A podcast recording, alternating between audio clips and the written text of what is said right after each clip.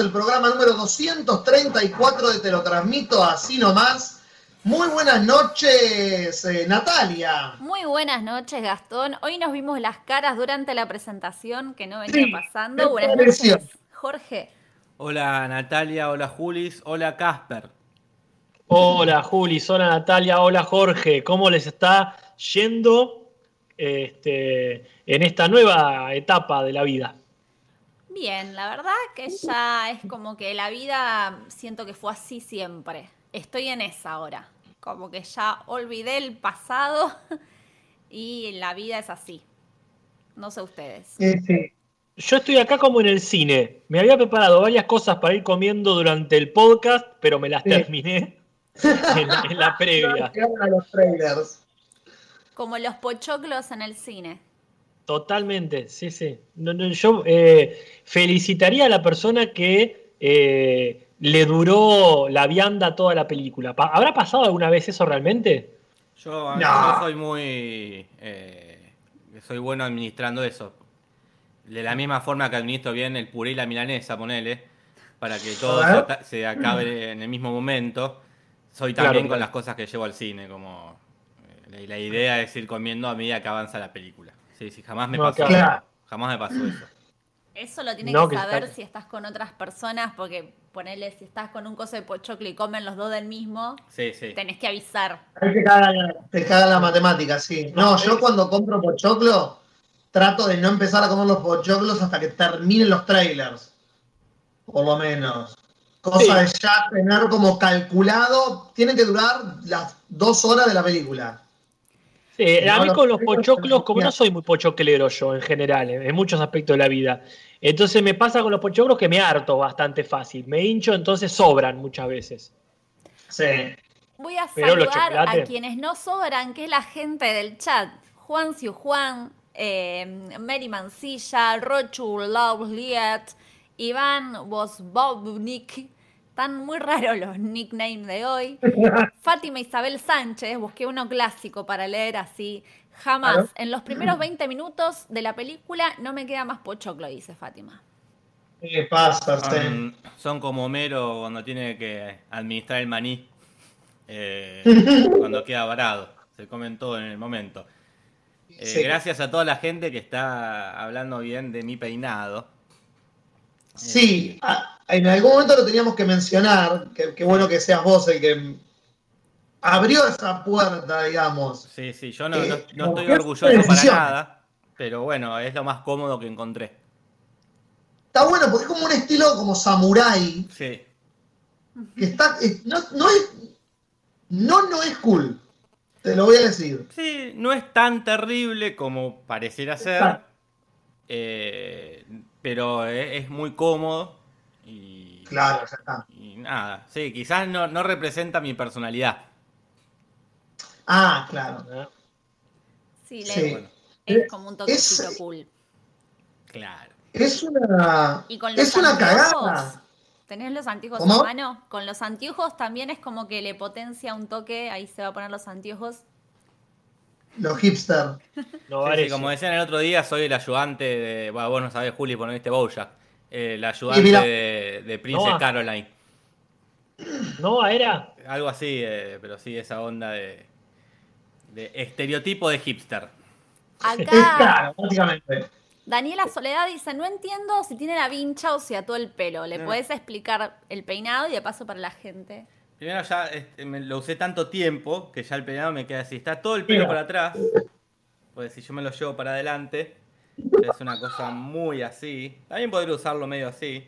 Medio emo. Claro, una cosa más así, pero es más raro y es, es, molesto. Das asesino. no sé si emo o recién salido del psiquiátrico. Sí, sí, es, es yankee eh, que te va a cagar a tiros este, esta semana. Escuela. Y entonces, bueno, sí, va todo para atrás y un coso que encontré, creo que supongo que de Natalia, ¿no? Sí, sí, es una colita. Una colita, es así, así. Muy bien. Qué bien, qué bien. Un poco más y pasás a las trenzas. En cualquier momento, ¿eh? Yo voy a ir buscando los comentarios del podcast pasado en mi celular. Busquemos, busquemos. Este, pero no es un quilombo, ¿eh? Lo, lo del pelo. Uno no se da cuenta de lo que está en la peluquería, porque yo jamás me, me corté el pelo solo. Hoy tuve la suerte, voy a agradecerle públicamente para que quede grabado al señor Nicolás Pelumarini, actor en la obra de mi vida, el hermano de Nati, para aquellos que vieron la obra de mi vida, y peluquero profesional, al que llamamos hoy con mi novia, y él me hizo por videollamada un tutorial para que ella me pueda cortar los pinchos que se me hacen al costado cuando me va creciendo el pelo, que parezco el hermano pelotudo de Batman, este, y me rebajó todo el pelo, y fue como la confianza para que dejara a alguien que me toque el pelo, ¿no? Pero yo no entiendo cómo hace alguien para cortarse solo en su casa, yo no podría. Y no es, para cualquiera. Igual tu pelo es de lo más raro que yo he visto. Gracias. es como raro, como. Porque me parece raro. Cuando está recién cortado, está todo rapado a los costados y con cantidad arriba, entonces es no más normal. Pero cuando empiezan a crecer los arbustos acá a los costados, ahí es donde se hace extraño. Pero vos lo tenés todo tirado para atrás, tipo yo, o no, o es todo cortito. Y a ver si te lo haces, no te lo harías para adelante, ¿no? Ay, sería re loco verlo a Julis con el pelo para adelante. te, lo tirarías para adelante ahora para mostrar como hice yo? ¿no? ¿Podrías ir a buscar el cepillo, por favor, mi amor? Eh, voy a hacer el experimento por el podcast. Porque hoy lo tengo larguísimo. Va, esto saquen captura. Vamos subiendo ahí como el nivel de espectadores. Sí, se aumenta. Ah, re largo, boludo. Ah, mira. Ah, la mierda. Che, te no, queda muy bien así, Julis, ¿eh? Así, Ay, Julis, ¿por qué no haces así siempre? Julis, te queda... Ponele onda. Ay, ¿a quién me hace acordar? Es un como un cantante así de trap. O... Un cantante de pop de lo inglés de los 80. Sí, sí. Es muy fuerte. Julis eso? Che, no está mal, ¿eh? Bueno, no es no cool. No es no cool, exactamente. así para atrás, como te lo estás haciendo, te suma años. Si te lo tirás para adelante, eh, pareces más joven. Es que yo nunca quise parecer más joven, debe ah. ser ese el problema. Ah. Como siempre quise parecer más grande y ahora me están saliendo algunas canitas encima, lo cual me alegra mucho a mí. Es como que no me, no me, no me molesta. Vamos a saludar a Nati que trajo ahí el cepillo. Hacemos como un saludo oficial. ¿Está ahí, Nati? Voy a saludar, vamos. Vení, eh, Nati. Gracias por el saludo oficial. Así que sí, eso pasó en vivo. Ahora me estoy viendo, no sé cómo estará el pelo ahora. Se habrá quedado porque no me veo bien. No, muy bien, muy bien. Pero insisto que te, te, favorece más el otro peinado, ¿eh? Gracias, gracias. estoy cortando el flequillo. Lo he usado con el pelo para adelante, eh, pero más corto. Porque ya si lo dejo así me llega hasta la boca de lo largo que lo tengo. Y es como súper incómodo. Me pasa justamente lo que te está pasando a vos, mm. eh, Jorge. Pero lo he usado como así para el costado y sobre uno, sobre un ojo. Tipo, tipo Sol Goodman, digamos. pero un poquito más, más eh, ondulado. Así que bueno. Estamos viendo de nuevo. Better con el pelo? Empezamos de cero a verla. ¿Sí? ¿Y saben qué?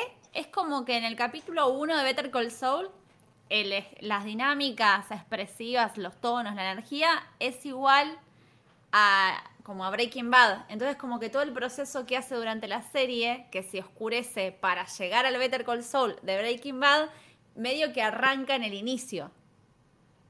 Como que se reoscurece en la serie con el tiempo. Claro. Y demuestra las primeras, vamos por la mitad o recién empezamos la segunda.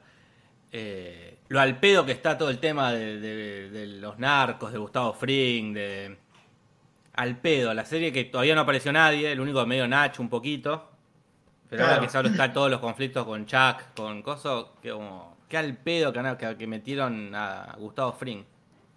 Y es, es un es un fanservice, pero es una excusa para que Mike tenga más cosas que hacer. Sí, pero ahí está. Perdón. No, no, decías Casper, sí. que vos de ahí ya lo dijiste, lo interesante era la relación con, el hermano. Ah, todo lo demás fue una un preparativo para cuando se fuera Chuck, porque en realidad ese es el agujero que hay que llenar, que por suerte este, no afecta el arco argumental de Kim, pero todo lo demás es, y sí, ahí falta Chuck. Sí, la que más arco tiene es Kim en la serie. Sí. Porque ella es constante, desde su primer momento, qué bárbaro, esa imagen hermosa de ellos fumando afuera, y uno dice, ¿qué onda esta gente? ¿Qué, vínculo tiene? No me acuerdo que fue la primera, primerísima vez que apareció. La presentación de Kim es esa, es un plano general de la parte de atrás del buffet ese, una sombra cruzada así, y medio, medio iluminada para abajo, y en sombras para arriba está Kim fumando muy... Eh, este personaje ah. de los expedientes X del que fuma en la sombra. qué, gran presentación tuvo Kim, es como. Claro, yo la recuerdo fumando, pero ¿sigue fumando ella? ¿Dejó en algún momento? No me acuerdo. No, pero cada tanto comparten un pucho. Ah. Sí. Creo que cuando tiran las cervezas. Mm. Ah, es verdad. Me parece que sí. Bueno, voy a agarrar un comentario de Maru Fru ah, Fruchiante. Dice, gente, por favor, pronuncien bien los nombres de las cosas de las que hablan, porque después es difícil encontrarlas, si no. Oblígame. No, lo que pienso es, más allá de la pronunciación, que bueno, tampoco nos, no nos vamos a poner nazis de la pronunciación, pero sí por ahí está bueno que a veces nombramos como muy al pasar, damos por hecho de que todo el mundo vio eso, y por ahí está bueno cada tanto decir de qué serie o lo que sea que estamos hablando. Mm. Más allá de la pronunciación está bueno, sí, aclarar, estamos hablando de tal serie. Sí, claro. Eh, es cierto, lo ignorante no nos lo podemos sacar, pero este, lo amable sí lo podemos mejorar un poco. Tal eh, cual. De todas formas, ahí siempre está lo bueno del resistente grupete de Facebook, de la comunidad. Porque, sí, muchas cosas que decimos mal, incluso nuestros nombres, este, se, se, va mejorando, se va mejorando, se va respondiendo ahí en el grupo de Facebook. Mm. Bien, eh, otros comentarios. Acá tenemos una advertencia doble, de una pregunta, un comentario y una respuesta de comentario, para advertirnos que no nos pasemos a Twitch. Nos advierte. ¿Por qué? Es YouTube. ¿Cómo se llama? Johnston YouTube, el que lo dijo. No, no, nos pone una persona, Afro Luffy, hace seis días, me causa mucho su nombre, eh, dice, no se pasen a Twitch, hace 10 años que vengo haciendo podcast y les digo que los números que tienen ustedes en este canal, como audiencia y seguidores, son muy difíciles de conseguir. Y pasarse de cero a otra plataforma es tirar eso a la borda, y por la borda y sería una picardía. Busque manera de solucionar el problema, los quiero mucho, eh, consejo de amigo. Y Matienzo abajo le pone concuerdo, Twitch anda mejor, el tema es llevar toda la gente. Y acá tiro un consejo que puede llegar a ser una cosa que esté pasando o no. Dice que él está notando que a veces empieza a romper todo cuando Jorge usa la PC. Que puede ser porque la transmisión está preparada para usar el procesador y habría que colocarla, que use la tarjeta de video. Yo no sé lo que estoy diciendo, ¿eh? estoy leyendo como si estuviera leyendo arameo. También puede ser que anda. Bueno, tiro un montón de consejos de por qué puede ser que cada tanto haya problemas técnicos, lo dejo ahí para que lo puedan leer en los comentarios del video pasado, pero bueno, advertencias sobre Twitch. No, lo que dice de Twitch es verdad, sí, hay que llevar toda la... Eh, anda mejor, por supuesto, para hacer transmisiones, pero bueno, es llevar todo un público nuevo. Sí, la eh, gente que se confía de la notificación. Claro, bueno, sí. No, y después no sé si anda, no, el problema no es cuando uso la PC, porque también se, anduvo mal de repente solo. Hemos trabajado con Casper el Cincy, estar así quietos viendo el Cincy y anda bien y de repente anda mal y de repente anda bien. Ahora sí estamos probando que la llamada la hace Casper y la transmisión se hace desde acá. Así nos sale todo desde esta misma internet. Que hasta ahora viene bastante bien. Sí, la verdad que no quiero levantar la perdiz, pero bueno, seguimos probando cosas. Entre ellas probamos Twitch, por lo menos en diferentes cosas, como el Cinso, pero yo también estoy probando Twitch. Y por si lo quieren saber, me armé el canal en Twitch y es, muy, muy divertido. Eh, así que busquen si quieren Casper Uncal ahí eh, en Twitch y, la idea es eh, un par de veces a la semana compartir cosas. este viernes algo seguramente vamos a ver en algún momento del día. Es muy divertido. ¿Qué fue lo último que vieron? Lo último que vimos fue el capítulo nuevo de Rick and Morty, que lo vimos ayer, y anteayer a la noche vimos Tres metros sobre el cielo, que es un peliculón que cualquier persona este, que, que pueda disfrutar del amor romántico, de la idealización, de los golpes entre pareja, toda la, cosa sana, tiene que verla. Ay, me acuerdo que hace un tiempo habíamos, vos nos dijiste que mucha gente alrededor tuyo te la estaba viendo. Los centennials. No me acuerdo si era Sí, pero no es, la gente, no es la gente que seguiría este podcast. Me doy cuenta que es toda la gente que no ve lo que vemos nosotros, ve, ve tres metros sobre el cielo. Obviamente hay mucha gente que la ve, que seguramente está acá en el chat, recordando ese peliculón. Pero la verdad, la verdad que es este, la masculinidad tóxica en su mayor expresión. El amor romántico este, es, es una. Hay que verla, hay que verla en principio para saber lo que no hay que hacer. El próximo Natalia lo arruina todo va por ese lado, así que la tendría que ver. Muy bien. Pasa que ahora sale la serie aparte, o sea, ya salió, uh. acaba de salir la serie y bueno, claro, hay que estar actualizándose. ¿Tenés comentario, Casper? Te toca a vos, ¿no? Sí, tengo uno acá de Martín eh, Juliá, seguramente pariente de Raúl Juliá. Claro. Cuando hablaron de palabras tabú en TV como cáncer y concha, me acordé de un periodista deportivo que dijo, la gente cantaba, la gente cantaba, anda la puta, que la la la, como si el tabú fuera parió y no puta. Lo amé. Pero eso habla mucho de la sociedad, ¿no? Para mí se equivocó. y que para mí quiso censurar una cosa y censuró la otra. Es raro. Porque es raro, es una palabra. Yo me acuerdo de un episodio de Grande Pa donde eh, eh, María Leal ¿no? decía, y bueno, ¿qué lo parió? Y decía, eh, le decían, ¿qué pasa? Por la palabra, ¿qué? ¿Parió? Dice, si parir es una palabra muy linda. Y yo dije, tiene razón María Leal, como siempre. María Leal siempre tenía razón. Entonces, es verdad. Y sí, uno asocia parir a una mala palabra, pero bueno, por. no es culpa de la palabra. Claro. Leemos uno más rápido, así cada uno, como que estamos medio tranqui hoy, así agilizamos. ¿Me toca a mí? Sí. Wilfredo Cadevil Paz dice: Para Natalia, aquí puedes ver la explicación de los sonidos. Acá en Mercedes, departamento de Soriano, también se escuchan. En mi caso, la semana pasada. Tranqui, nada de otro mundo. Abrazo grande desde Uruguay, el mejor país Em, sí, me estuvieron mandando y de repente en la comunidad creo que también compartieron un par de videos. Todo lo que tiene que ver con el tema de los sonidos extraños que se escuchan, que yo estoy militando esa causa, buscando fuentes y investigando a ver qué pasa. Todavía no tengo respuestas ciertas. Eh, Freddy Garnica hace seis días nos tira otra opción para que la gente opine si la conocen. Muchachos, prueben con StreamYard. He visto varias transmisiones en YouTube con esa aplicación y funciona bien. No la conozco, StreamYard. Tampoco. Si bueno, puede ser. conoce y quiere opinar, bienvenido eh, Estamos en la misma. Eh, obviamente.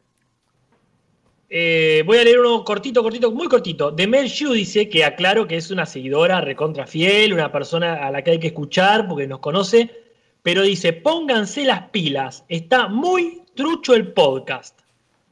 Y a mí me gustaría que desarrolle a qué se refiere, porque eh, a nivel técnico lo dice, y sí, más vale, acabamos de venir de un estudio de televisión a nuestras casas. Lo dice a nivel de contenido y no se están ni estrenando películas. A nivel de vida lo dice, no podemos eh, tener una vida este, que, nos dé más, que nos dé más anécdotas.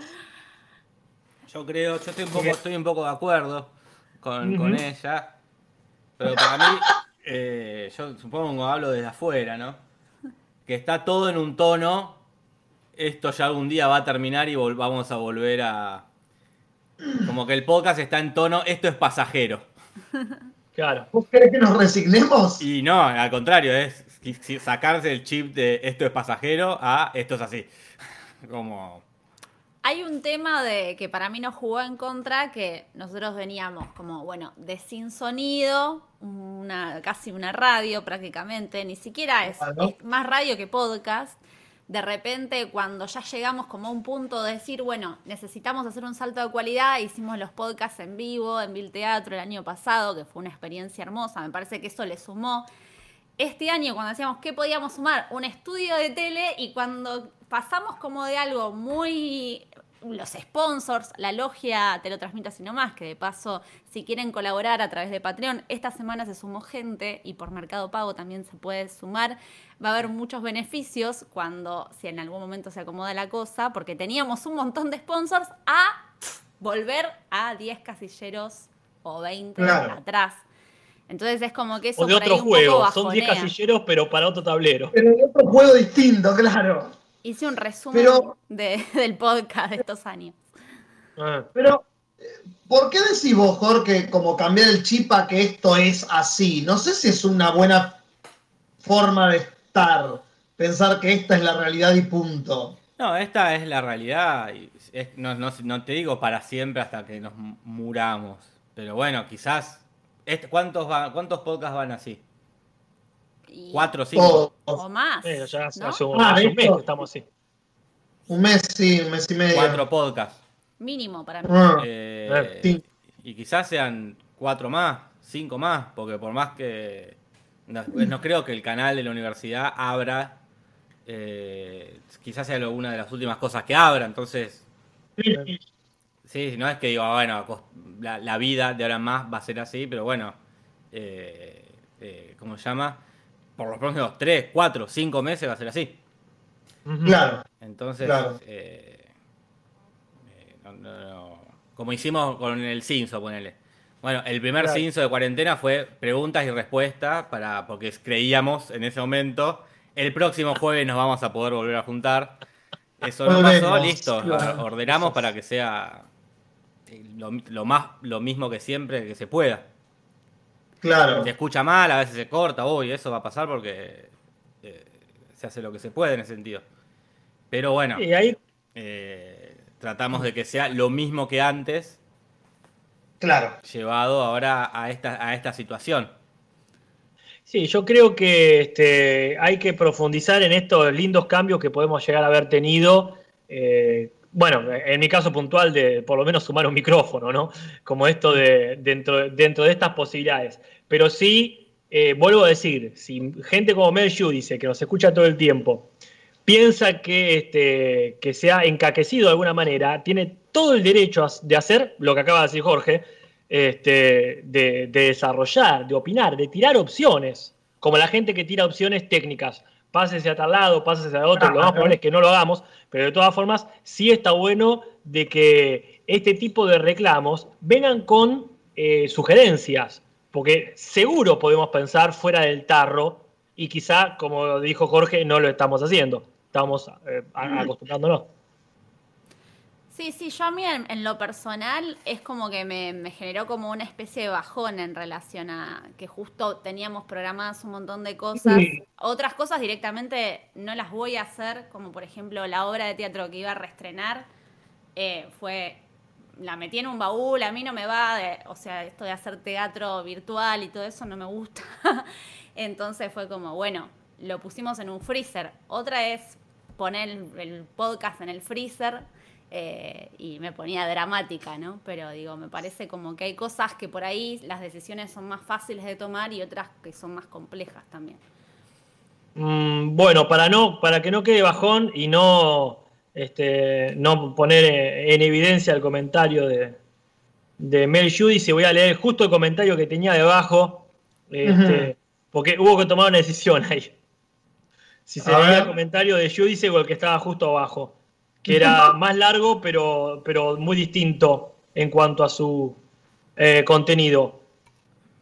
Este, Mayra Riz dice, hace seis días, gracias chiques por seguir haciendo los podcasts y acompañarme en esta cuarentena. No puedo creer que ya sean cinco años. Yo los empecé a escuchar hace tres años y medio, más o menos, cuando hacía eh, la secundaria. Y mis compañeros me miraban mal cuando me reía sola, a que lo escuchaba en la secundaria.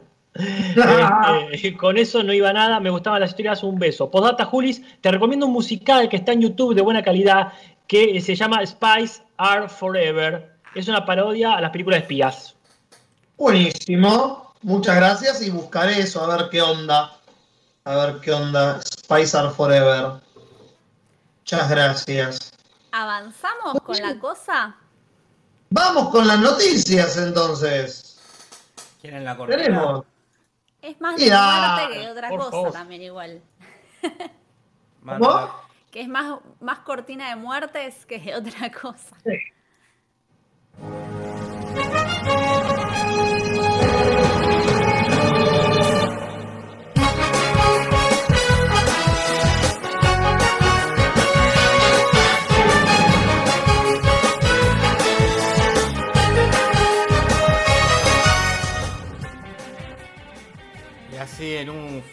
La cortina va bajando. Se va, se va. A las noticias. Se murió mucha gente. Se murió bocha de gente. Siguiendo con la línea depresiva. Sí, claro que sí. Se murió bocha de gente. Bueno, vamos a empezar con la muerte quizás más mencionada en los medios argentinos en, estas última, en esta última semana, que fue claramente la muerte de Goldie Legrand, la hermana eh, gemela de, Mirta Legrand. Obviamente, una vez más, la parca se equivocó y se llevó a la hermana de, Mirta. Y yo estaba viendo recién, mirando la noticia, eh, las imágenes de Google. Y, busquen, googleen Goldie Legrand y parece que es Martín Bossi haciendo una imitación de Mirta Legrand con una máscara de látex y esa es la cara de Goldie, pobrecita, que los años no fueron tan buenos como con Mirta porque claramente, como todos sabemos, Mirta le chupaba la, juventud, como en Dorian Gray. 93 años tenía, ¿verdad?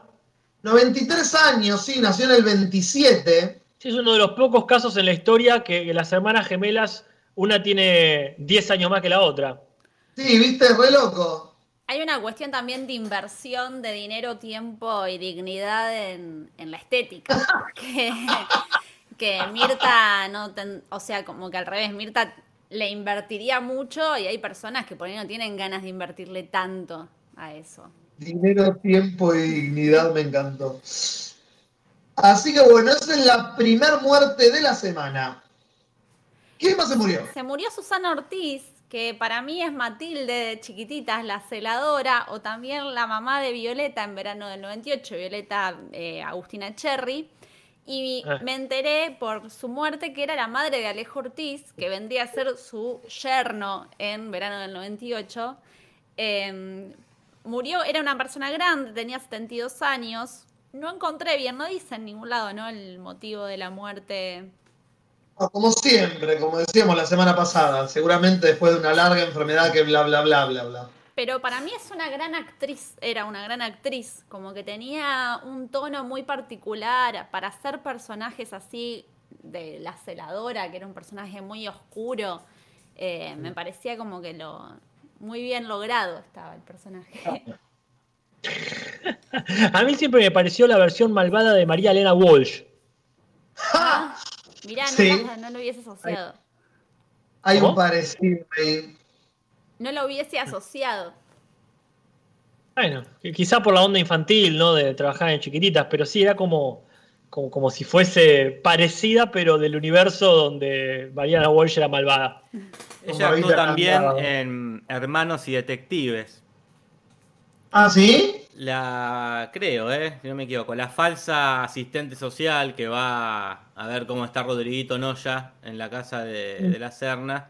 Y en realidad lo que hace era como una estafa, ¿eh? lo hacía para comer gratis ahí en las casas. Mira. Acá la gente en el chat está diciendo que parece que la obra social no se ocupó bien, que Alejo Ortiz hizo algunas eh, denuncias públicas ah. sobre la obra social, como eh, iba a tirar abandono de persona, pero ya esto lo estoy tirando yo, no sé si están así. Eh, como que empezás a rellenar con palabras, y... pero bueno, podría ser por ese lado. Pero se sigue muriendo. ¿Cómo? Nada, nada, nada. Que se sigue muriendo gente, ¿no? Sí, Jorge, no sé si vos tienes alguna muerte. No. Ok, entonces vamos con la de uno de los creadores de Chucky, del muñeco maldito, que, según nos deja muy clara esta nota, después la voy a subir a Twitter, se quitó la vida. Por, lo menos tres veces lo repite, es terrible esto. Pero de vuelta nos están escatimando, bueno, no las razones específicamente acá. Sí, ahí lo tenemos, ahí está. No, por eso este, es, ahí está la obra de su vida de este tipo. Guarda igual, ¿eh? Este, John Lafia también estuvo a cargo de otras que algunas las conocemos. Eh, por lo menos eh, Babylon 5 me suena, pero no sé de qué. Es de ciencia ficción, tipo Battlestar Galáctica, que era algo por el estilo, la puedo estar pifiando. La zona muerta es The Dead Zone, ¿verdad? Es la que está, oh. esa que era de Stephen oh. King, que actúa Christopher Walker. No, eh, creo que es la serie, la, porque la de ah. Christopher Walker la, dirigió Cronenberg. es cierto. Capaz que capaz fue el guionista y no sé, te averiguo, Casper. Mirá, la verdad que este, eh, lo único que conocía era esa, la, zona muerta y Babylon 5, pero de nombre. Hay algo ahí que. La iguana azul no me suena. El mejor amigo del hombre. Eh, y el videojuego Corpse Killer no lo conozco, la verdad que. Pero no nos dicen por qué se mató ni cómo. Y esas son las cosas que uno dice: ¿para qué estudias periodismo si no nos vas a dar el morbo, el morbo que queremos? Encima en cuarentena, va, no sé, porque fue en Estados Unidos, ¿no? Quizás allá no tienen tanta cuarentena como acá. Porque acá es medio tremendo. Si te suicidas, por ahí, si no estás con nadie, te queda el cuerpo pudriéndose en tu casa. Y, chicos, yo, yo estoy así. Decir que hacemos podcast y transmisiones por Twitch seguido, pero yo me muero hoy a la, eh, a la, noche. Este, y hasta que ustedes no me llamen, no se entera nadie. Y hasta el miércoles, por lo pronto, mañana yo ya tengo que llamar para el Sims, así que. Eh, bueno, ahí tenés. Bárbaro. Si, pasa el jueves, cagaste. Una leyenda, eh, el de Chucky. Una leyenda. Es el creador de Chucky. Sí, mal, posta, es, no, es, no es moco de pavo ser el creador de Chucky. Pero otra muerte que hubo esta semana, que no quería dejar pasar porque me, parece una, una, persona que a mí me, me, gustaba mucho como actuaba, es Sam Lloyd. ¿Quién es Sam Lloyd? Sam Lloyd es el actor que hacía del abogado en Scrubs, el pelado que hacía del abogado que estaba siempre con Kelso, con el médico viejo. Eh. Si no vieron Scrubs, vean Scrubs, eh, la serie de los médicos. Era un actorazo muy gracioso eh, y murió a los 56 años de, cáncer cerebral. realmente era muy, muy bueno. El tipo tenía también un grupo de música a capela, muy gracioso, que aparecía en la serie. Y falleció a los 56 años el actor Sam Lloyd y lo quería mencionar porque me pinto. ¿Dicen las causas? Cáncer cerebral. Ah, cáncer cerebral. Sí. Y mm. como noticia, yo creo que podemos compartir la misma. No sé si había alguna noticia más, pero está esta cuestión que estuvo circulando, que Gastón decía, yo pensaba que era mentira, eh, que se va a hacer la serie de Tiger King, esta serie que la conocemos por el documental que está en Netflix, de esta gente que tiene tigres y otros animales en sus casas y de, repente se vuelve todo muy turbio y hay mafias y, muchas cosas detrás, se va a hacer la versión ficción protagonizada por Nicolas Cage. Y hablábamos un poco con Jorge ayer que nosotros tenemos la teoría que la van a cagar. No, no sé si la van a cagar, pero digo, no van, nada va a superar el documental, la realidad. Eh, claro. Digo, ya, ya, eh, todo lo que, lo, justo encima de Nicolas Cage, que no tampoco es un gran actor, pero digo, ni el mejor actor, ni que lo haga eh, DiCaprio, va a ser tan excéntrico como el chabón de verdad, que lo vimos en el documental, porque encima justo el documental tiene esto de que todo, el chabón se grabó siempre toda su vida, entonces está todo el tiempo presente en el documental y decís, y hagas lo que hagas, no va, no va a ser mejor que la que la realidad misma. Eh, como, como, mucho podrás imitar más o menos eso, pero ya no va a ser más bizarro que, lo original. Lo, no. lo único que puede pasar es que supere, que capte a un público que el documental no. Que... Sí, claro. Sí, sí. Pero para ¿Qué fue lo último que hizo Nicolas Cage? Esta, esta película, el The Color of Space, algo así de que cae un, como un meteorito en el patio de la casa. Creo que esa es la última que, ha salido de él. Es que el tipo no viene haciendo nada de, no digo de calidad, pero no que sea de éxito hace bocha de tiempo. creo que la última película así como de éxito que tuvo fue esta de que la hija se hace zombie, que no me acuerdo cómo se llama. Ay, o algo sí, me- sí, Ah, sí, que la vimos. Yo no me conozco. Sí, creo que era él. Ahora estoy dudando si es la misma, pero. Ahora si era- No, espera, estoy pensando en otra película. ¿Qué hizo? No, no me acuerdo, imagínate, no me acuerdo la última película buena de Nicolas Cage. Nosotros vimos hace poco, pero no es la última, sino que de hace muchos años, El ladrón de orquídeas. Es muy Claro. buena. La habíamos, o sea, ya la vi cuando era chica y la volví a ver ahora. Es muy buena. Qué buena película, qué excelente, qué elenco además, qué Zarpada. Sí. Siento que Sí, me perdí eso- un montón de referencias en su momento. Bueno, el año no, el 2018 hizo Mandy, que es esta peli que le fue muy bien.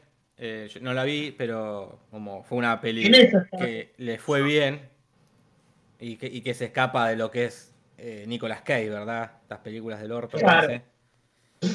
Eh, y después estaba este rumor de que se iba a hacer esta, una película sobre su vida, donde él iba a ser de él mismo. Eh, Por Dios, sí. Me parece la mejor idea, eso sí es la mejor idea del mundo. sí, Porque aparte sí. decían que iban a recrear escenas de Conner y de Contracara. Por favor. sí, esta- esa es la idea del mundo. Que él haga de él Es mismo como- en una película. Es como John Malkovich, pero llevado a, a- Sí, a sí. otro nivel. Porque creo que él iba a viajar en el tiempo, una cosa rarísima que, Sí, que me parece un éxito. Ya, ya compro entradas. Es como, Mal, si hay que financiarla por Ideame, yo pongo plata, porque es un golazo esa película. tengo plata. Nicolás Cage haciendo un ideame. Es qué mal que canto. Bueno, ¿hay alguna otra cosa más para hablar o vamos directamente a las preguntas? No, yo, yo- yo iba a comentar del estreno de Rick and Morty, pero medio que ya lo hicimos. Simplemente les digo que lo vean, que dan una vueltita de, de tuerca al delire que caracteriza a la serie. Qué bien. Voy a abrir Facebook entonces. Muy bien. Así es. Mientras abro Facebook, nosotros vimos la serie de Wainwright. ¿Y la serie Wainwright? Wainwright. Wainwright. ¿Y? Es una serie que a, a lo largo de los capítulos la vas aprendiendo a querer. Yo Bueno. empecé odiándola Sí. mucho. ¿No? Y después me fui encariñando. Es la serie que, que vas, que, que vas, eh, eso, te vas a decir, bueno, es mala, bueno, no es tan mala, ah, bueno, está... Como tiene muchos actores invitados por capítulo, Claro. depende mucho de quién es el actor invitado. Pero cada tanto ponerle los padres de Weinreich hacen Hugo Arana y Adriana Eisenberg y las Uy, escenas de ellos bien. dos son por lejos las mejores. Entonces, bueno, cuando aparecen ellos dos, levanta muchísimo porque son súper graciosos. Claro. Pero después poner esta Weinreich y ahí como que te- ahí medio que cae un poco. Eh, Claro. Decías por peto o no. o Después por- aparece Peto Homenaje y ahí como, bueno. eh, ¿No te gusta Peto Homenaje? no, no me gusta Peto Homenaje. Vos, vos tenías un tema, esto lo, lo hablamos cuando salió la serie de Nafta Super o Kryptonita, que él hacía un personaje. Ah, no me acuerdo, Mm. mirá. Porque me acuerdo Es- que Peto Homenaje, cada vez que aparece, tenés una cara de Peto Homenaje en vos. Quiero decir, cara para Peto Homenaje. Claro. Como decir, no sé, es como si fue, está tan mal, pero no tan mal. Es una cara así. Creo que cada vez que digamos Peto Homenaje va perdiendo el sentido, Peto me Homenaje. gusta. Pero tiene muy buen elenco esta serie. O sea, está Julieta Díaz, está.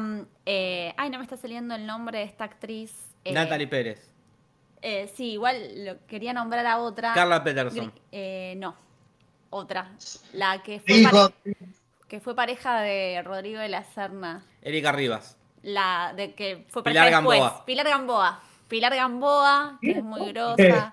Eh, como que hay mucha, mucha gente muy grosa. Sí, sí, tiene un gran elenco muy zarpado. Acá como nombran en el chat a Santiago Korovsky, que es este pibe que también es muy Ah. gracioso. Oh, la voy a chusmear a ver qué onda, por lo menos dos capítulos. Sí, sí. El primero es muy malo. Bueno, listo. Está, en el primero está Leticia Siciliani, que a mí ella me gusta mucho, pero en la serie acá no, no se luce. La pregunta del millón es cuánto duran los capítulos. 27 minutos, entre 27 y 30 minutos. En dos noches a la vez. Está bien, entonces, entonces sí la chusmearé. Entonces sí. Y ya Pero está, bueno. no lo empecé a ver, no, pero ya está Sí. el especial de Seinfeld en Netflix. El Sí. nuevo especial que lo veremos hoy o mañana. Porque Mantis Religiosa está muy ansiosa. Está desde hoy Mantis Religiosa. Supongo que habrá dejado preguntas, porque si no... Bueno, yo acá tengo el post. Felipe Cavalli es el primero. Dice, es mi momento. Se habla mucho de futuros temas para el podcast, pero ¿cuál es el tema del que nunca jamás hablarían en un te lo transmito? Ese tema del que por mucho que intentemos nosotros o alguno de los miembros del podcast no va a hablar ni aunque les paguen. Muy buena pregunta. Y me quedo pensando. Automáticamente, para joder, lo primero que dice mi cerebro es anime. Ay, qué ah, pelota. Sí, posta. Yo Como que hasta negamos la posibilidad que a mí ni se me había ocurrido. Solo, para molestar a la gente. Ya es una cuestión de orgullo. ¡Claro! Yo tengo unas ganas de, hacer el de anime para ver qué onda, porque ahora jamás se me hubiese ocurrido hablar de anime, pero como lo piden tanto, ahora me, entra la intriga. ¿Qué, ¿Cómo sería hablar de anime? Todo un podcast este, con lo poco que hemos visto o con lo poco que podemos llegar a ver para un podcast, ¿no? No, ¿Es eso? El problema sería que ver anime. Yo odio ponerme en esa situación. Cuando no sé sobre algo, es como que prefiero no estar. soy Claro. Como por eso creo que fui muy nerd toda la vida, porque es como que necesitaba ir con la clase sabida a la escuela y que no me agarren infraganti, que no me agarren sin saber algo, como que no, no podría. Que yo creo que, tiene, que tiene que ser claro desde dónde hablamos, porque si hablamos desde el conocimiento, que me pasa a mí en casi cualquier aspecto de mi vida, ya, este, ya me pongo nervioso, porque en realidad, y no por ponerme socrático, pero la verdad es que solo sé que no sé un carajo. Una pregunta, disculpe mi ignorancia, ¿las películas del estudio Ghibli catalogan como anime? Sí, por supuesto, y hemos visto bastante. Hablar de anime se puede encarar por ese lado, esas películas. completamente de acuerdo, pero entonces eso sería hablar el de las películas de estudio Ghibli. Eh, que, ahí está, no hablaríamos de anime. Es como decir, eh, bueno, vamos a hablar el de rock y hablamos de Charlie García. Sí, está muy bien, es rock nacional, pero en realidad nos restringimos a una cosa. Pero yo comparto completamente ese pensamiento. Si al fin y al cabo, no sé vos, Julis, pero hemos visto varias de, de, esas maravillosas películas. No he visto una sola película de Miyazaki ni de Estudio Ghibli. Jamás. Eso sí estaría bueno que lo hagas. Eh, pero me acuerdo, que una vez que lo charlamos fuera del aire, como barajando la posibilidad de si algún día lo hacíamos, porque no sé, nos desafiaban o nos apuntaban con un arma, el agujero legal que teníamos era hacerlo con película de Ghibli. Eso sería como, bueno, listo, lo hacemos así y listo. Decimos que lo hicimos y no nos pueden decir más nada. A, mí la verdad me, encantaría hacer una vuelta a eso porque es realmente un terreno muy desconocido. Yo todos los años trato de ver alguno, ¿eh? Y siempre caigo en lo mismo, ver un par y adiós. Este, yo la verdad que un tema por el del que no me parece, a ver, habiendo hablado de todo acá, de política, de religión, de sexo, de la infancia, de la familia, un tema que me parece que es eh, que lamentablemente sabemos muchísimo y es el tema anti-podcast, es el teatro local. a ah. mí me encantaría hablar sobre todas las maravillosas experiencias y, gente, pero sería hablar de cosas que ya no se van a repetir porque en el tiempo ya no existen y cosas que a nivel espacial solamente sería para gente de acá. Eso es, una pena, pero ese tema, lo, este, que es un gran tema de la vida que compartimos y creo que más que como un comentario cada tanto no se puede tocar. Sí. Hay, ¿Seguimos con las preguntas? Digamos, digamos, eh, Balam Kitse, eh, abajo de esa pregunta dice, ahora que ya tienen un grupo considerable de seguidores debido no solo te lo transmito, sino a otros proyectos, ¿qué es lo más extraño que les haya escrito, propuesto, preguntado o hecho un admirador o admiradora? A mí lo primero que se me ocurre fue, me estaba acordando una vez me escribió una persona para un medio, supuestamente. Si me podía hacer una entrevista sobre la hora de mi vida. Y cuando me voy a comunicar, o sea, le pasé mi teléfono, creo, sí, eh, me llamaba y cortaba. Me llamaba y cortaba. Ah. Y cada tanto se empezaba a escuchar como una voz muy adolescente. Y de repente como que yo le digo, bueno, che, te está fallando internet, no sé qué. En un momento como que yo ya le estaba poniendo mucha voluntad porque sabía que no era para ningún medio, pero no me importaba, como que había una voluntad en la otra persona que me dio ternura, estaba al pedo, no sé. Y fui cediendo.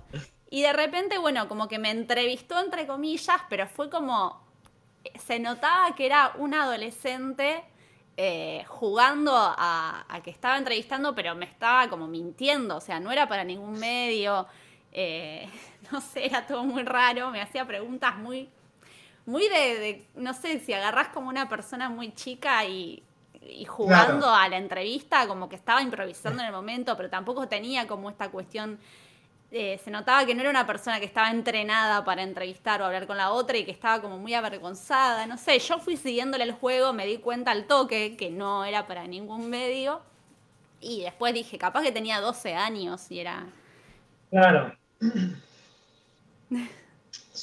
Eh, a mí, lo, Juli, ¿vos, ¿vos, estás pensando? Estoy pensando. Piense, piense. Eh, a mí lo más raro que me han preguntado este, relacionado a todo esto es ¿Vos sos Casper, el del podcast? Pero no por la pregunta en sí, que pasa cada tanto, sino por el contexto. Fue en un chat de Grinder donde me preguntaban eso, completamente inesperado. Y me parece que. Sí. Como, siempre, Casper aprovecha y mete como su anécdota sexual en un contexto que. Pero no es una anécdota sexual. Falta que dijera, no, no, lo más raro que pasó es cuando estaba abriendo un forro rápidamente. Yo voy a. A ver, primero, no es una anécdota sexual porque no llegó a nada sexual en absoluto. pero, entiendo, entiendo a dónde vas. Pero también quiero, a ver, yo creo que tenemos que realizar. Para mí, Vos, si yo hablara de comida, como realmente hablo todo el tiempo, ¿vos me decís algo al respecto? Si decís, ah, Casper otra vez poniendo una anécdota de comida. Y si metes, si metes una anécdota de comida en algo que nada que ver, como, ¿cuál es tu peli favorita? Y el otro día, mientras me comí un asado... Pero ¿no te parece que realmente hago eso? A ver, hoy por ejemplo, me preguntaron, ¿cómo estás? Y yo digo, bueno, está como el cine, comiendo cosas que... Para mí, hablar de sexo me parece tan natural como hablar de comida. Y estoy seguro que meto bocadillos al respecto todo el tiempo, pero también meto bocadillos, de hecho, irónicamente, meto bocadillos al respecto de comida todo el tiempo. No me parecen temas este, que aparezcan este, eh, especialmente. No, no, no pero aparecen de forma graciosa siempre, como... No me acuerdo cómo fue el de los forros, como, fue una pregunta que nada que ver. no me acuerdo de la anécdota, pero poné. ¿Qué hacen bien con las manos? Ah, yo abro No me acuerdo cómo fue, pero no es por el tema, sino por el. Eh, ¿Cuál es su película favorita? Bueno, tía estaba eh, garchando. es nuestra bimbo. Es como una. No por el tema en sí, sino la forma curiosa en que aparece. bueno, pero esta fue una pregunta rara, o sea, este, me parece que. Eh, eh, eh, entiendo perfectamente de dónde viene tu comentario. De hecho, hoy más tarde, más temprano iba a pasar. Menos mal que pasó en la pregunta 2. Podría haber sido la pregunta 1. Podría haber sido la pregunta primera, pero no. Este, de todas formas, me parece que este, mi concepto de lo raro, o sea, me han preguntado cosas muy raras, gente más o menos relacionadas al podcast. Y este, me, han me parece que mi concepto de lo raro se va yendo cada vez más hacia, no digo un extremo, pero a ciertos sectores que, que otras personas tardarían mucho en reconocer como lo raro. Eh, en ese sentido, sí, este, esta pregunta me parece que, me, cuesta pensar, raro, raro, y qué sé yo, que me pregunten si, si esas son las mejores medias o las peores que tengo, no me parece tan raro. Pero. Quiero compartir un WhatsApp que mandó una amiga en común, que no la voy a exponer, una amiga que tenemos en común, que es contadora, que está escuchando, y, dice. El otro día le dije a Casper lo mismo sobre Grinder, que siempre mete un comentario. Para que vean que no es que es algo que yo estoy loco. No, no, nadie dijo que no, no. No, aparte hay muchas cosas que son una novedad y para mí las novedades siempre están a, flor de piel. En ese sentido, eh, me olvido muchas cosas viejas también. Si no son, sea, si no son cosas más o menos nuevas, y me olvido. Seguramente hay un montón de respuestas acá que tienen, de preguntas acá, que tienen mejores respuestas y, lamentablemente se perdieron en mi falta de memoria. Claro. Yo sí tengo que pensar, eh, referido al, podcast, es el hecho de, por ejemplo, la frase como decía Casper de vos sos Juli, por ejemplo, a mí me sigue sorprendiendo, como que alguien me reconozca, es como bizarro, no lo termino de procesar del todo. Eh, y en conexión a eso, para mí los, los fan art, cuando llega un dibujo de alguien que no me conoce y que nos dibuja porque le pinta y de lo que dio origen a todas las portadas hermosas que tuvimos con los años, a mí me sigue sorprendiendo muchísimo. Y lo más sorprendente para mí, y lo conecto con esto porque es de alguien del podcast, pero por fuera también, que es el cómic. Ah. Ah, eh, eh, eh, cada tanto lo pienso, como el hecho de ser un personaje de un cómic no es algo que estaba como en mis objetivos de vida o cosas que vos pensabas que te iban a pasar. Y de golpe, verte dibujado, teniendo aventura siendo un robot, y es rarísimo. Y me encanta, pero, lo siento como algo como, ¿qué? Yo no dejo, no quería dejar bache y fue como, Jorge. ¿Cuál fue la pregunta? Lo más raro que te haya pasado de, con algún fan, alguna propuesta o algo así. lo más raro fue la vez que me tocaron timbre acá en mi casa. Ah. Eh, pregunto quién es. Me dice, ¿sos Jorge Pinarello? Me dice. Y me descolocó. Y salgo y era un pibe que estaba con la madre. Y la madre había averiguado mi dirección por internet. Eh, y, entonces le digo a la señora, señora, está mal esto que hizo. Y sí, me dice, pero me insistió tanto. Y, ahí bueno, digo, pero... No sé si, no sé, yo no soy padre, no me voy a poner a a dar consejos, pero no sé si funciona así, tanto si tu hijo te pide algo, vos vas e inmediatamente se lo haces. Y después... Creo que nunca lo sabremos. termina siendo un Rodrigo Guillor. Claro, después llamen a mi vieja. Y me acuerdo otra vez que íbamos caminando con Nati, que veníamos del súper y nos empieza como a seguir un auto, con, también con una madre y dos pibes. Y nos miran y la madre me dice, y mis hijos te pidieron que lo siguiera. Y se fueron, decís, ok, ¿para qué? Pero digo, ¿Qué ¿Por qué los pibes piden y los padres lo hacen a pesar de que sea creepy, boludo? Y ni siquiera nos trajeron a casa. Pero aparte, no es que nos pidieron una foto, fue seguirnos. fue una cuestión de. Pero sí, si usted, si alguien en el chat tiene hijos, no hagan todo lo que piden los hijos. Eh, eh, y, más eh, averiguar direcciones por internet, que es raro. es raro seguir a una persona con un auto hoy en día. En este país. Sí, claro. En un Falcon Verde encima, rarísimo todo. Rarísimo. Pero, Casper, ¿qué sigue? Eh, ¿Qué pregunta? Bueno, yo estoy acá haciendo malabares porque eh, anda, estoy tratando de no tocar la compu. Claro. Porque está la transmisión, pero la verdad que el Facebook me abre bastante mal en el celular. Así que no me deja ver todos los comentarios y estoy haciendo estoy tratando de respetar la el orden cronológico, ¿verdad? Bien, está bien. Entonces pongo comentarios anteriores, pero nunca termina. Así que pregúntenme, voy a, voy a abrir acá. Este... ¿Querés que vaya yo? No, no, no, tranqui, tranqui, pero voy a tirar el, este, el primero que aparece, no puedo, no puedo llegar al, primero. Está muy bien. Eh, este, Facu Gutiérrez dice, droga favorita. ¿Y por qué? ¿Pensaron hacer un podcast cantando, eh, son dos preguntas, eh, cantando en cada sección habitual? ¿Cantando? ¿Cantando la cortina o cantando las cosas? Ay, chicos, yo solamente les puedo decir lo que dice la pregunta. Rodrigo Garduno dice, perdón, no, Facu Gutiérrez dice, ¿droga favorita y por qué? ¿Pensaron en hacer un podcast cantando en cada sección habitual? Listo. Yo solamente les puedo dar la misma, este, el mismo comentario. Yo había entendido, porque esa la había leído, que era, pero claro, ahora tiene sentido como lo leíste vos, como si haríamos una sección sobre drogas. Eh, pero bueno, parece que te lo interpretémoslo así. Es probable que te lo moneticen y que te oculten el, el, episodio, ¿no? Que YouTube, que es cada vez más controlador, no, no se puede hacer. ¿Qué cosa? Hacer un podcast sobre drogas. Y creo que no. Pero Hay una sola forma de averiguarlo y no lo vamos a averiguar. Claro. Pero depende de lo que se refieran con hacer un podcast sobre drogas, hacer un podcast informático sobre lo que son las drogas como concepto, o sobre dónde vayan esta dirección para comprarlas, porque es distinto. Mm. No, hablando de experiencias, puede ser. Pero lo hemos hecho, hemos hablado de nuestras experiencias, me acuerdo de las anécdotas. Y el podcast está por ahí, en algún lugar del, del interweb. ¿Quieren Pero bueno.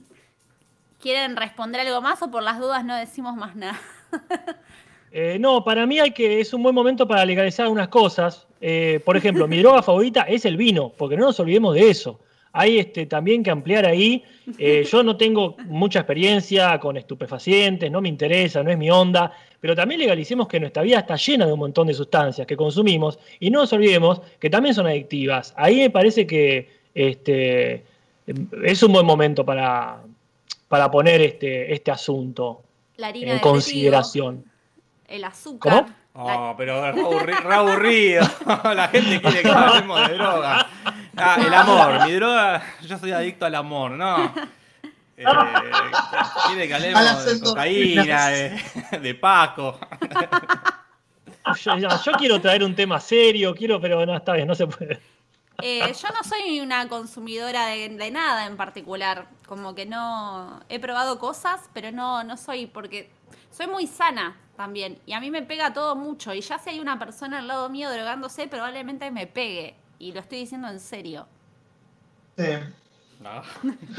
Mira la cámara. Y sí, en esa misma vena, lo mismo que Nati, de haber probado, pero ninguna droga que diga, oh, necesito esto, pero si vamos a mencionar, será y seguirán siendo lamentablemente los muchos. Yo me puse en pedo con una cata de vinos, chicos. No cuando fuimos a Mendoza, que vas probando a sorbitos, y el último creo que ni siquiera lo probé. y, yo salí re en pedo. Qué bien. Casper. Muy bien. sí, pero esto está funcionando bien, ¿verdad? Sí. Todo, bien. No, perfecto, pues estoy cerrando ventanas para que no haya ningún tipo de. El tafirol, dice Fátima. Al tafirol, sí, Rubén. Y hablemos de a mí lo que por ahí me gustaría es hacer un viaje a ayahuasca, esas cosas, pero me da mucho miedo a la vez. No, cagazo terrible, ni en pedo. No. Sí, sí. Perdón la pregunta, necesito, necesito, necesito verificar. Estamos todo bien con la transmisión, ¿no? Perfecto. Estamos Hasta que no. Alguien que me decía contrata internet sin costo de instalación. ya tenemos. Claro. Pero bueno, sigamos con la pregunta de la gente, Nati, entonces, ¿qué más? Seguimos, voy yo. Eh, hablando en serio, porque ahí hice un chiste antes. ¿Quiénes de los miembros, no, no porque lo censuré, pero bueno, mi, ojo fue directamente ahí. Eh, ¿Quiénes de los miembros recurrentes del podcast les gustaría que se vuelva parte del elenco estable porque sienten que aportaría un montón y sería responsable? Chapi. Sí, yo Lucía Uncal. Yo como que siento que las personas que invitamos tranquilamente son personas de confianza y que queremos y admiramos mucho. Como que, y bueno, y justo los chicos dijeron a Chapi y Lucía que para mí sí son como personas con las cuales estoy más acostumbrada a vincularme y a trabajar, más que por ahí con las otras personas que hemos invitado, excepto René que, que es más como un participante casi del podcast que quedó así como un vínculo lejano, pero digo, siento que fue parte del podcast. Sí, sí, totalmente. Sí, bueno, lo mismo que, vale decirlo porque la gente lo dice también, pero es lo mismo que Jorge. Claro, Para mí, personalmente, como que lo que aportaba Jorge al podcast es algo que no ninguno de los otros invitados lo puede aportar. Uh, hay un podcast antes, un podcast después, no lo digo para ponerte incómodo, eh, pero a mí estos podcasts que estamos haciendo ahora personalmente, a, mí me encanta, por ejemplo, que te Jorge, porque le aporta otro, otra cosa a la conversación y me parece genial. Y bueno, posta, es lo que pienso. Pero yo creo que nadie en este mundo aportó mejor que Nicolás del Río, ¿eh? Ah. porque es un claro, es una clara diferencia, porque todos los que están nombrando, Lucía, yo, Chapi, René, somos ya gente grande. Gente grande. Pero Nico del Río le, sumaba una frescura. Casper se quedó paralizado, no sé si del estupor. ah, ah o se había congelado la imagen, no, me había quedado claro eso. No, estoy teniendo problemas con la computadora, este, pero no pasa nada. No la toques por las dudas. No, es que está el tema, ¿no? Estamos bárbaros en la transmisión. Sí, sí. Sí, pero aposta ah, que Nico del Río es esa persona que es totalmente diferente a cualquiera de las. Como que está en otra esfera diferente. Mm. Y me parece que sería. Sí, sería un, gran integrante. De hecho, habíamos pensado en invitarlo, obviamente. Lo que pasa que ahora con. Es la otra vez no pudimos llamar a Jauregui. Imagínate. No, tener invitados en este momento es un problema técnico esperando suceder. ¿Quieren que lea yo o lean ustedes la que sigue? Vamos a. Eh, sigan ustedes un ratito. Dale. Vamos a la pregunta que sigue entonces. A Charity Delgado, acá dice: mayor miedo de cada uno y meta a corto plazo que tengan ganas de cumplir. Contextualmente es una pregunta que está cargadísima. Sí. Nosotros nos íbamos a mudar y bueno, es como una de las cosas que más quiero hacer, porque era como que estábamos muy cerca de mudarnos. Em, y también estaba, en este momento estaría haciendo funciones, no, no hoy martes, pero los fines de semana estaría haciendo el eh, reestreno de una obra que ensayé todo el año pasado y la llegamos a alcanzar, llegamos a estrenarla, pero no hicimos muchas funciones y este año la idea era, este año nos fogueamos y hacemos un montón y no, no pudimos. Sí. Totalmente coincido. Yo, después de cinco años de querer hacer una obra que no aparecía y no aparecía, el año pasado arrancó con un director, adaptación de texto, tres actores interesados en, uno de los, en algunos de los papeles. La obra se iba a empezar a castear para ensayar este año. Y esto. No solo es una frustración de la concha de la edad, porque hace cinco años que el proyecto está dando vuelta, sino que como si apenas termine esto, si no le pongo el 80% de mis fichas a eso, en el palo. Claro. Casper. Yo vi, la pregunta se tenía dos partes, ¿verdad? Sí, estamos contestando la segunda. La primera era su mayor miedo y objetivos a corto plazo. Voy por ese lado, porque el meta es la verdad que mm, es este. Eh, no sabría decir cuál, creo que el, estoy más preocupado del camino que en la meta en este momento, si se me permite la ñoñada. Pero mi mayor miedo en este momento es que se aparezca mi tía muerta en casa. Ok. No fue, y lo digo en serio, ¿eh? pero no fue para nada este, beneficioso haber hecho podcast con la puerta de atrás de fondo. Porque cada gente empezó a decir, y yo digo, claro, la puta madre, porque eh, por si no lo saben, hace muy pocos días, en menos de dos semanas, falleció mi tía en otro país, yo no sé los fantasmas si tienen este, posibilidad de atravesar fronteras, pero toda esta casa, la Casper Cueva, era de mi tía, que este, em, realmente eh, la casa es bastante amplia de noche, eh, en, plena cuarentena, quiero decir, es mucho el silencio que hay en el barrio y por lo tanto son muchos los ríos que hay en la casa. Claro. Entonces mi mente que me quiere mucho, como siempre, me empezó a hacer mm. la pregunta. ¿Qué será ese ruido? ¿Viene del sótano? ¿Qué hay en el sótano? ¿Muebles? Todos los, o sea, todas las cosas que estaban dando vuelta por la casa, que todavía quedaban de mi tía, las llevé al sótano, todo. Y yo, claro, imagínate si aparece el fantasma a reclamar el candelabro ese que nos regaló la abuela Juana. Y yo digo, este sería el peor momento, porque no hay nadie que te pueda ayudar, a lo mejor en cuadras a la redonda. Así que la verdad, la verdad, quizás sea un miedo muy infantil, muy este eh, muy real, pero si tengo que hablar de, las cosas que me preocupan a la noche cuando hay silencio y ruiditos, es eso. No tengo, le envidio a Nati el, problema con los eh, aliens, esos que hacen ruido en su barrio. Acá este, ni siquiera eso, un silencio total. Mi abuela duerme con la radio prendida. Capaz que podés hacer algo así, como tener la radio. Mi abuela hace lo mismo. Es re de abuela eso. escuchar la radio, es, de abuela. Acá Rubén Méndez dice, esto se está convirtiendo, se está convirtiendo en un, video de Dross. Sí, siempre todo, todo puede terminar de convertirse en un video de Dross. Yo soy muy cagona. Y a veces cuando estoy con miedo empiezo a pensar en la cantidad de personas que conozco que están solas o solos en sus casas y digo, no puedo ser tan boluda como... Porque es como que digo, hay, está, no sé, mi prima chiquita, que ella, o sea, tiene como 30, pero para mí es como mi prima más chica, y ella está sola ahora en este momento viviendo, y es porque yo tengo miedo, como que empiezo a pensar eso. Para ver si se me va. Pero bueno. ¿Vos tenés? ¿Qué cosa? ¿Miedo? ¿Miedo o meta? Eh, miedo. Un meta miedo. Puede ser un meta miedo ya. Mi miedo hoy en día, más allá de las cosas obvias como la muerte y esas cosas, esas tonterías, es la incomunicación. Que de repente se corte la luz, se corte internet y no saber qué está oh. pasando en el resto, no, no, no tanto por la banalidad de no ya no poder ver películas y eso, sino por este miedo. Un montón de veces pienso en esto. Si se corta la luz, como pasó el año pasado, que se cortó en todo el país, esta impotencia de no saber, va a volver, no va a volver, qué está pasando en otro lado, el quedar completamente aislado, ¿verdad? en cuestión de información. De que no venga un día, que no venga cosas que han pasado, por ejemplo, en ciertas ciudades de, Venezuela, ponele. Entonces, que se corta la, la luz en toda una ciudad por varios días y es, ¿qué onda? ¿Va a volver? ¿No vuelve más?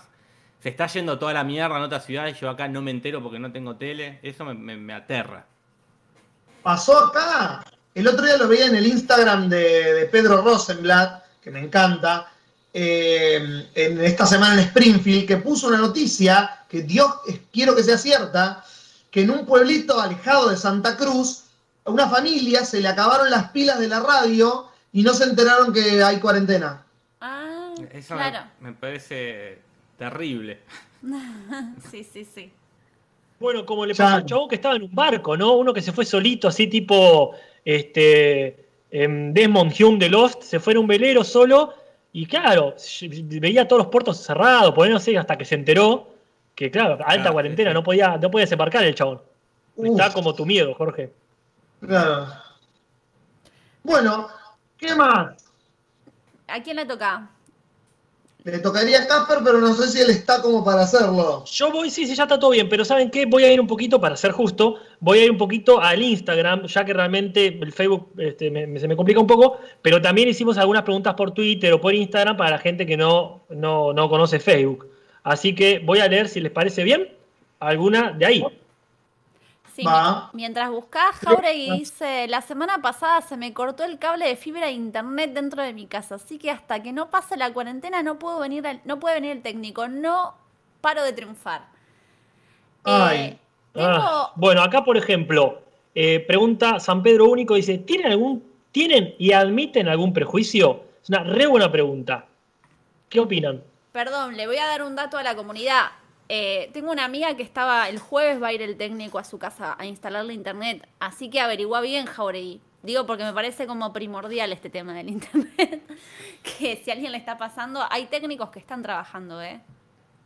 Sí, sí, igual que técnicos que arreglan cosas, por gente que, pobre, ¿no? Gente que se queda sin la computadora o sin el celular ahora y te la regalo. Es peor todavía, porque tenés luz. acá pereza lo que pregunta si preferimos estar sin luz una semana o sin agua un mes.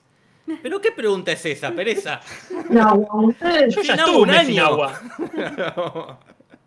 Estamos en La Plata. No entiende esta persona que esto es una recurrencia cotidiana eso. El agua voy la compro.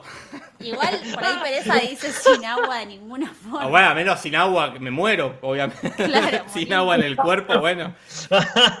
Sí, ahí ¿Y te va el agua cuerpo por un mes o no tenés internet. Ah, bueno, ahí es verdad, elijo el agua, pero si es agua que salga de las canillas, digo, chupala, ya fue. Claro, si se puede comprar bidón de agua. Se puede comprar, bueno, te arreglas, te arreglas. Sin, sin luz es la muerte. Eh, eh. Pero bueno, Casper, eh, tu pregunta, entonces, la pregunta que hizo esta persona era. Prejuicios. Si tenemos algún. Y admitimos algún prejuicio. Es una muy buena pregunta. Es una pregunta Pero tramposa. Hago, un, paréntesis re importante.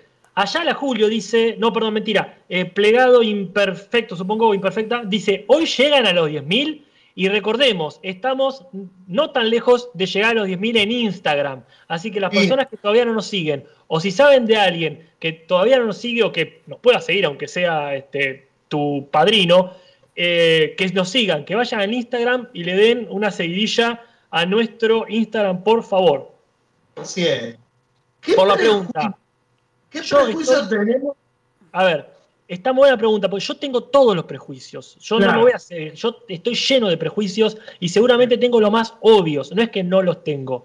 Este, la pregunta sería si qué tanto los admite uno y por sobre todo qué tanto lucha con esos. Porque yo mis prejuicios que los arrastro como pseudo boomer que soy, los arrastro todo el tiempo y los controlo, los, este, los trabajo, los voy eliminando despacito pero no nos hagamos los santos. Por lo menos en mi caso soy muy consciente de lo prejuicioso que puedo ser. Por eso también trato de hablar de muchos temas que rompen los prejuicios. Una de las cosas más importantes me parece esa, romper los prejuicios, los supuestos básicos subyacentes, los, los estereotipos. Por ejemplo. Eh, en mi caso. Sí. Porque no yo veo, veo un, voy, vamos a, voy de noche caminando veo a alguien con gorrita que viene y no digo, ah, mira qué loco, alguien con gorrita. No, no, me surge che, si esta persona me roba y muchas veces este, me, persigo, porque no voy a negar que tengo prejuicios de ese tipo. En mi caso es más fácil porque directamente yo me cruzo vereda con cualquier varón, como que directamente, como que si hay si estoy sola de noche y hay un chabón, ya está, como que me cruzo de vereda. Entonces, ese, eso anula el otro que sí, por ahí es más eh, difícil de confesar, de decir, pero digo, como que eh, sí. Sí, coincido, coincido con lo que dice Casper de, ese prejuicio en particular. Y bueno, yo no voy a empezar. Eh, ya sabemos el personaje de Juli que hemos armado, que tengo prejuicios con todo. Pero sí, coincido con Casper de eso de que. Sí, bueno. Jorge, cámara. Jorge, tenemos cámara. Personaje y es un poco la realidad del personaje. Pero coincido con lo que dice Casper, que uno tiene eh, prejuicios con, con, de todo y es dificilísimo eh, romperlo, porque mi prejuicio más grande y es, es con lo nuevo, me cuesta mucho lo nuevo. Los cambios, el cambio del status quo, el cambio de lo que yo creo y tengo sabido y aprendido que es. Y viene alguien y me dice, no, ahora es así, ahora estamos yendo para este lado ese prejuicio del cambio lo tengo latente y tengo que resistirlo todo el tiempo de como, ah, no, cállate, ya no podés más tener ese prejuicio. Como si vos vas a los podcasts pasados y toda la gente que los escucha y los reescucha y escuchás me escuchás a mí hablar de lenguaje inclusivo o ese tipo de temas, yo me cagaría trompadas en este momento. Hace dos años a mí mismo. Ah, pero no con alguien, sino con vos. ¿Cómo? No con alguien. No, me, a mí mismo. Me autocagaría trompadas hace dos años. Pero, claro, es un proceso de, cambio, pero el, justamente es eso, es el. No es ese ejemplo en particular, es el, es el problema con el cambio, con el cambio del status quo que me resulta difícil a mí. Acá todas las chicas en el chat dicen que hacen lo mismo que yo, como que evitan quedarse solas con un chabón en una calle, digamos. Como... Claro. Em, me recuesta esta pregunta, ¿eh? porque tendría que ser como alguien más incisivo que me pinche a mí, porque yo no estoy llegando sola, como tipo terapia, que, me pinche a dónde ir, porque no se me ocurre qué decir.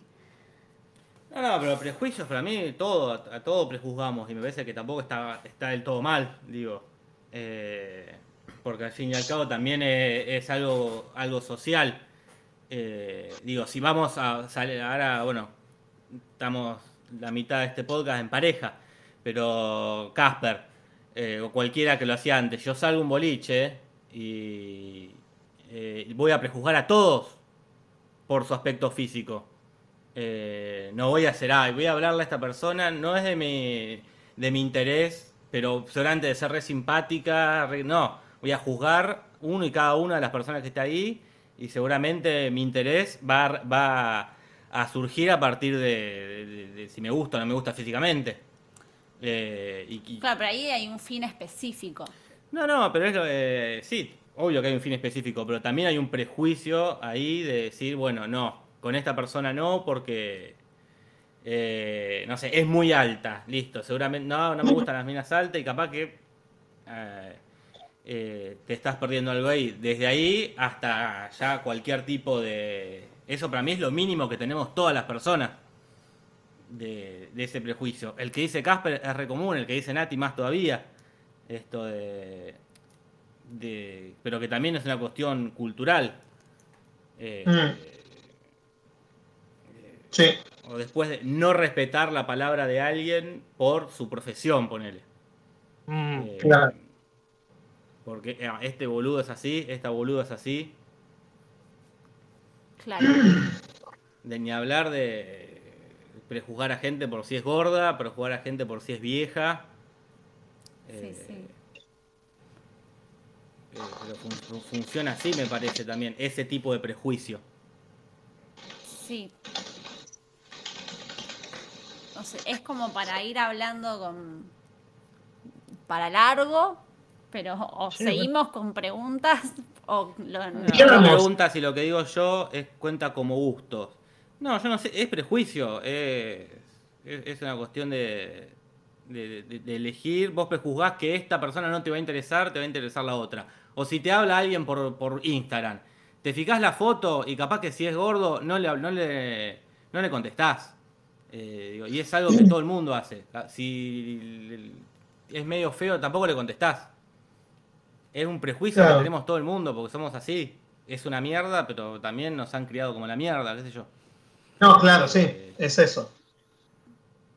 Que Nati se cruce porque es un chabón es por. Eh, y porque está lleno de violadores. Sí, sí, digo, ni siquiera eso, tampoco eso es un, prejuicio hacia. es como, bueno, sí, la sociedad ha demostrado que el 70% de los chabones son violadores. O, que o no que te van a tirar el piso y te van a romper el culo, pero te van a tocar el orto, te van a gritar algo. Te van Entonces, bueno, sí, es un prejuicio basado en. Eh, una experiencia. Te tenés que cuidar porque es probable que te pase eso. El prejuicio de cruzarte porque viene un negro con gorra. Capaz que nunca te robaron, pero la tele te llenó la cabeza de que negro con gorra, chorro. Eh, bueno, de hecho, hoy justo estaban hablando esto en Futurock de, eh, de la gente marrón, hablaban. Y escribía gente y decía, bueno, yo toda la vida eh, me, da como vergüenza o miedo que piensen que les voy a robar y que entraba tipo a, esas tienditas y decían, bueno, yo siempre estoy perseguido con que la persona crea que le voy a robar.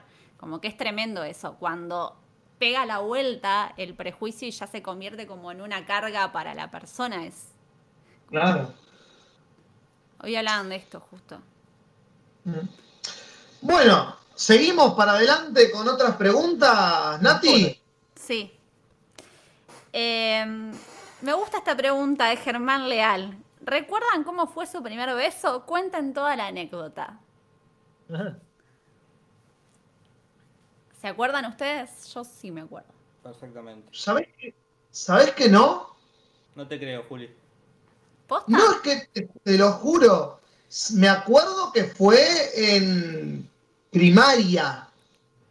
Pero beso de chapar, ¿qué beso pico? ¿En qué país? en mi vida. Yo ah. pienso beso de chapar. Claro, sí, hay que ah, diferenciar, me parece, el, mi primer beso de la película Mi primer beso, que son los piquitos, que tampoco me acuerdo, en el barrio este, jugando a la botellita con quién habría dado el primer pico. Creo que está bueno lo que dice Nati de hablar de la primera vez que transaste. Eh, Más secundaria entonces. Claro. Me acuerdo que tenía esta cuestión, medio lo que hablo en el Natalia lo arruina todo, de esperar el momento ideal a lo Cris Morena y que ese beso tenía que ser ideal y como que eso nunca sucedía y en un momento como que todas mis compañeras habían chapado y yo no y encima mm. era como muy tímida y también era como muy la amiga de los varones, que es como la que no chapa, porque es como que sos un chaboncito, como que, y yo era, me desarrollé muy tarde también, entonces es como que no, no, tenía sexualidad, o sea, estaba muy asexual, eh, ah. entonces es como que tardó mucho en llegar Y en un momento dije, bueno, ya fue, como que tiene que pasar. Y estaba en Block, que es un boliche acá en La Plata. Y había un pibe que me parecía lindo, lo había conocido esa noche, habíamos hecho la previa en, una en la casa de una amiga. Eh, y fue como que me sacó a bailar y chapamos. Y tenía gusto a gancia, me acuerdo. Como que me acuerdo del sabor de mi primer beso. Y muy Qué lindo. Como que chapamos toda la noche después. Eh, yo me acuerdo que sí, también lo mismo como vos decís, Nati, esa persecución, decir, uy, todos ya están en esta y uno todavía no. Eh, sí, mi adolescencia pasó en, un secundario que era mayoritariamente masculino, era el industrial, había tres pibas y la verdad que tampoco tenían este, eh, costumbre de, de, salir. las pibas del curso eran muy de su casa, digamos. Entonces eh, toda la masculinidad estaba al palo y cuando salimos a un boliche, este, que fue la, primera vez, me parece que fui, como, como que estaba eso, ¿no? Y, me acuerdo que era como el, objetivo de la noche, que es bastante feo decirlo. Así que bueno, porque aparte dentro de la secundaria, que es donde uno más relaciona vínculos de ese estilo, no tiene ninguno. Creo que como dijo eh, Chandler Bing, fui a un colegio de varones, tomar decisiones sobre sexualidad en ese momento serían muy determinantes.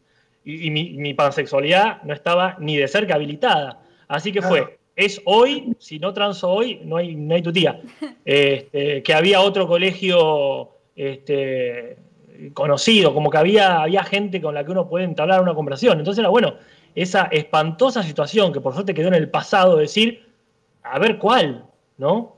E ir seleccionando de las pibas eh, con, cuál este, eh, con cuál podía llegar a esa situación. Ir al reservado. Aparte, se va convirtiendo todo en, esta cosa de Aquiles y la tortuga, de que siempre queda este, tanto, este, tanto centímetro por cubrir que la, distancia es infinita. Porque es, tenés que suponerte suficientemente en pedo, tenés que gastar lo suficiente eh, para eso tenés que charlar lo suficiente con, esa piba, tenés que este, hacer los movimientos que te llevan al reservado. Una vez ahí, entonces, las microacciones para llegar al primer beso son infinitas, abrumadoras. Este, entonces yo no tenía ni 17, años como mucho, que esto es red de secundaria. Entonces, bueno, y finalmente con una que, que no me gustaba, era con la que se dieron la mayor parte de estas, de estas condiciones. Y fue bastante, bastante feo, porque era como, era un nervio encima de una incomodidad este, rodeada por la inseguridad. Así que, pero fue muy, este, muy aliviador, digamos. Yo siento que tanto desearlo, tanto desearlo, estaba como muy preparada, era como que lo imaginaba, lo ensayaba, ¿viste? Cuando decís, como... Y estábamos todos así en ese momento. Este, no, yo no recuerdo específicamente una anécdota sé que fue terminando el secundario, eh, post Bariloche, si no recuerdo mal, ya casi con 18 años, que era la como una amiga de una compañera de, la escuela, que había sido nueva, entonces tenía como compañeras de la escuela anterior y se juntaba siempre. Pues yo no salía, yo no salía ni iba a boliches, no salía hasta que empecé la facu yo. Eh, todo tarde siempre. Y entonces si era, un cumpleaños o un malón o lo que sea que se denominaba en ese momento, y que había una de esas pibas que iba siempre a, los cumpleaños de las fiestas porque era como la mejor amiga de esta piba que se había cambiado de colegio. Y, fue así en un cumpleañito de eso de post Bariloche antes de terminar el último año de clases, cuando ya era todo un quilombo que ya no nos importaba la mierda la, escuela, las clases. La era del ya, re que ya fue todo. Totalmente, era la época de ya fue todo. quizás no nos veremos nunca más en la puta vida. Con suerte, Julis, con suerte. con suerte. ¿Vos, Jorge? Pero bueno. Sí, sí, yo me acuerdo perfectamente. Eh, fue en el Club Bransen, de acá de La Plata, donde se hacían matinés, que eran eventos nocturnos temprano que fue la primera época que empecé a salir, yo tendría 13, 14 años, época también empecé a fumar. Eh, y había una, me habían dicho que una chica gustaba de mí, de mi colegio era todo de varones, era una chica de la escuela de la vuelta, ¿verdad? Claro. Y dije, ah, como, bueno, buenísimo. También con eso que decía Casper, ¿no? Una cuestión de, bueno, quiero pasar este momento para no ser el pelotudo que tiene 17 y no se dio su primer beso, lo cual no era nada, ahora que uno lo piensa es, ¿y qué hubiese pasado, no? Nada. Pero bueno, como para medio un trámite, había que resolver esa situación de darse un beso y habían tirado la punta de esta chica, como medio como si fuese una venta de autos, ¿viste? Como querés comprar auto y te claro. una piga eh, que, quiere, una cosa espantosa, porque yo estaba como lo iba a hacer obligado y me pongo a, bailar con ella, yo muy tímido eh, y muy poco sociable, y la piba bailando y me dice, mira, no, hoy no vamos a transar porque ya me transé a cuatro, me dice. tenía, sus límites, genial. Eh, perfecto. no hay problema, no pasa nada. y bailamos, me fui ya como un rincón a, bueno, esta noche está, perdida, digo. ¿Para qué salí? Y, y, después viene, se me acerca, me abraza y ahí me encaja un beso ella. Transamos ahí con lengua y, y se fue. Fue como, medio para mí lo hizo por lástima, como... Después habrá quedado pensando, no, pobre, si me chapé a cuatro, chaparme a cinco, a seis. yo, creo, que tiene que ver con el número redondo. Capaz que sí, sí, Quedarse en cuatro suena incompleto, ¿no? Sí, sí. Claro. y así fue. Muy bien. Es que yo me acuerdo que había mucho esto de la cantidad y que, bueno, una vez que atravesé el umbral estaba medio el, bueno, ya está, se chapa con cualquiera y como a ver cuántos te chapas en un día. Pero no, lo probé un poco por no quedar fuera de la masa, pero nunca me copó. La verdad que no, no la pasaba bien. Lo hacía por seguir a la masa. Que son cosas, en Bariloche me acuerdo que se jugaba eso, a ver quién se chapaba más minas en una noche, era horrible, era como, ahora lo ves, y qué ganas. Sí, sí. Sí, qué, pelotudo. La mononucleosis. Sí, sí. no. El, el, coso este nació ya. Acá la eh, gente también opina, ¿eh? porque está bueno escuchar lo que dice la gente que quiere compartir. Eh, Rubén Méndez dice, el mío fue en el último día del colegio con una chica que se me declaró. ¿No les pasó? Pregunta, bueno, claro, declaraciones de amor en el último día de clases. Es esa época donde re, ya está, fue todo. Este, eh, sí, yo me puse novia, de hecho, así con un compañero del colegio que fue bueno, termina el colegio, qué sé yo, y nos pusimos de novio, después fue como que no, cualquiera, pero... No era. Sí, no. Acá eh, Estebanetor Mancuse dice, mi primer beso fue a los 12 en la puerta de mi casa, muy, muy lindo la verdad. Y alguien comentó, se me fue quieto ahí y dijo, mi primer beso fue en una iglesia, no con un cura. Claro, vale la, vale la aclaración. Eh, sigamos un poco con las preguntas. Entonces, Santiago Galeano nos dice: ¿a qué les gustaría haberse dedicado si no estuvieran en sus profesiones artísticas? Y si hubieran seguido los mandatos familiares sociales, ¿de qué estarían trabajando? Jorge huyó. Esta pregunta, no, esta pregunta, ¿qué dijimos, Julis? Esta pregunta no se hacía. por tu culpa, Jorge se va del podcast. Perdona, acá Cerati dice, jajaja, yo me agarré mononucleosis porque me chapé un chabón que se chapaba todo el boliche. Tranqui. Mononucleosis, la enfermedad del beso, le dicen. Claro, era la... Eh, ¿A qué nos hubiésemos dedicado? Yo empecé a estudiar letras cuando terminé el colegio por esta cuestión de que había que estudiar una carrera universitaria que me gustaba mucho. Pero también me pasaba un poco que en esa época veía, igual me sigue pasando, que ves una película de abogadas y decís, quiero ser abogada, ves una película de médicos, médicas y decís, ah, quiero ir a salvar vidas. Como que me pasa que me gusta el concepto de ser algo, pero que tiene conflictos y cosas que en realidad me gusta ser actriz. Pero lo haría, claro. Pero pero sí, yo creo que podría ser por el lado de letras. En un momento también pensé que iba a estudiar psicología como mi vieja. Eh, yo creo que mi mandato familiar va por el lado de docente o no docente, como en el caso de mi, viejo. De hecho, toda mi familia está relacionada a la educación, o no docente o docente, de alguna u otra manera. Pero ya este, pasando la etapa de abogado, que creo que todo el mundo la tiene, este, por las películas, no sé por qué será, bueno, por el mandato social también, la verdad. Pero yo creo que mi profesión, eh, que en un momento dije, si no fuese todo esto que soy, me encantaría trabajar en un hotel. Me, encantaría ser como, como el personaje de Gran Hotel Budapest, el personaje de Voldemort. Eh, ¿Cómo es el gerente del hotel? ¿Cómo sería? ¿El conserje? Conserje. Claro, el, eh, como el maestro de ceremonia del hotel, así en un lugar donde todo el tiempo pasa gente, este, siempre, siempre como en un contexto como de vacaciones, eh, un lugar grande con muchas habitaciones, todo eso me, parece re estimulante en contraposición a otros, eh, otros oficios que tienen mucho trámite y, y mucha burocracia. Claro.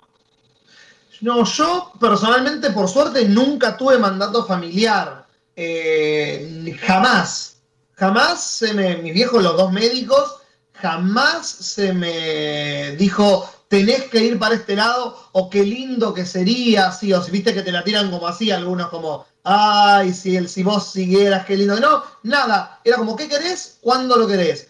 La mayoría de la gente sabe que yo, este, del, del, jueguito del derecho que decían Casper y Nati, yo me lo tomé más en serio e hice un año y medio de de la carrera de derecho hasta que me fui a la mierda, pero cuanto más lo pienso, más pienso que no, que si no estuviese acá, no sería abogado. Cada vez que lo pienso, pienso más que me encantaría ser psicólogo. La psicología es algo que me fascina. Me parece el hecho de poder meterse dentro de una mente y tratar de descifrar es fascinante. La psicología sería como la esa otra opción a la que me abocaría. Igual yo creo que siempre estamos atravesados por la mirada Hollywood de la vida. Después terminas hinchándote las pelotas de escuchar a la gente con su problema de mierda. O sea, nunca, no es que vas a, a no ser que seas, no sé, el psicólogo de Hannibal, ponele. Pero me parece que en realidad después todo termina siendo recontramulante. Sos como el psicólogo de Afterlife, que es resorete, lo peor del mundo. Ay Dios, qué hijo de qué buen personaje. ese personaje. ¿Jorvos? Eh, a mí me hubiese gustado muchísimo ser de estos, tipo el que se murió con los cocodrilos, ¿cómo se llama Casper? Que el otro día lo hablamos en el Cinso. Ah, sí, el, el, no me acuerdo, que, el que se murió por la raya, no mantarraya. Eh, que era, no sé, sí, documentalista de vida salvaje. Sí, exactamente, documentalista de vida salvaje. Ay, Como ya gustó. siempre me han gustado los animales y me, hubiese encantado. Bueno, nunca es tarde, ¿no, Natalia? No, no de hecho, podés ahora tranquilamente vira el canal hacia ese lugar y te vas a la claro. va a ser. Pero sí. Te lo domestico así nomás. Claro, estar ahí eh, sacando fotos, a los, filmando, eso siempre me gustó, me gustó mucho. Pero creo que es, una vida que se contrapone contra lo que me gusta, que es estar acá en la compu. No, sé si eh, me veo entre los yuyos así con una cámara ocho horas esperando sacarle una foto a un pájaro. Tenés que hacer como el de los tigres tener todos ahí en, su casa. Al revés, traer los animales a mi casa. Eh, doctor Dorito. Es que yo raría eso. si fuese legal y tuviese mucha guita, tendría un montón de animales, me chuparía un huevo todo. Yo le, mientras veíamos el documental, yo le preguntaba eso a Jorge, como si fuera legal y no estaría esta cuestión ética que tenemos esta conciencia, si lo haría. Sí, sí, porque tendría un elefante. Vos querés ser un narco, Jorge. ¿A quién, le toca preguntar? Eh, creo que a usted, Uncal. Bueno, acá Maiten Raimunde Ferri hace trampa y pregunta dos en una. Dice, ¿cuál es el recuerdo más vergonzoso que tienen y qué fue lo más ridículo que hicieron? Así que bueno, elijan una o las dos si están conectadas. El recuerdo más vergonzoso y lo más ridículo. Ay, soy tan medida yo.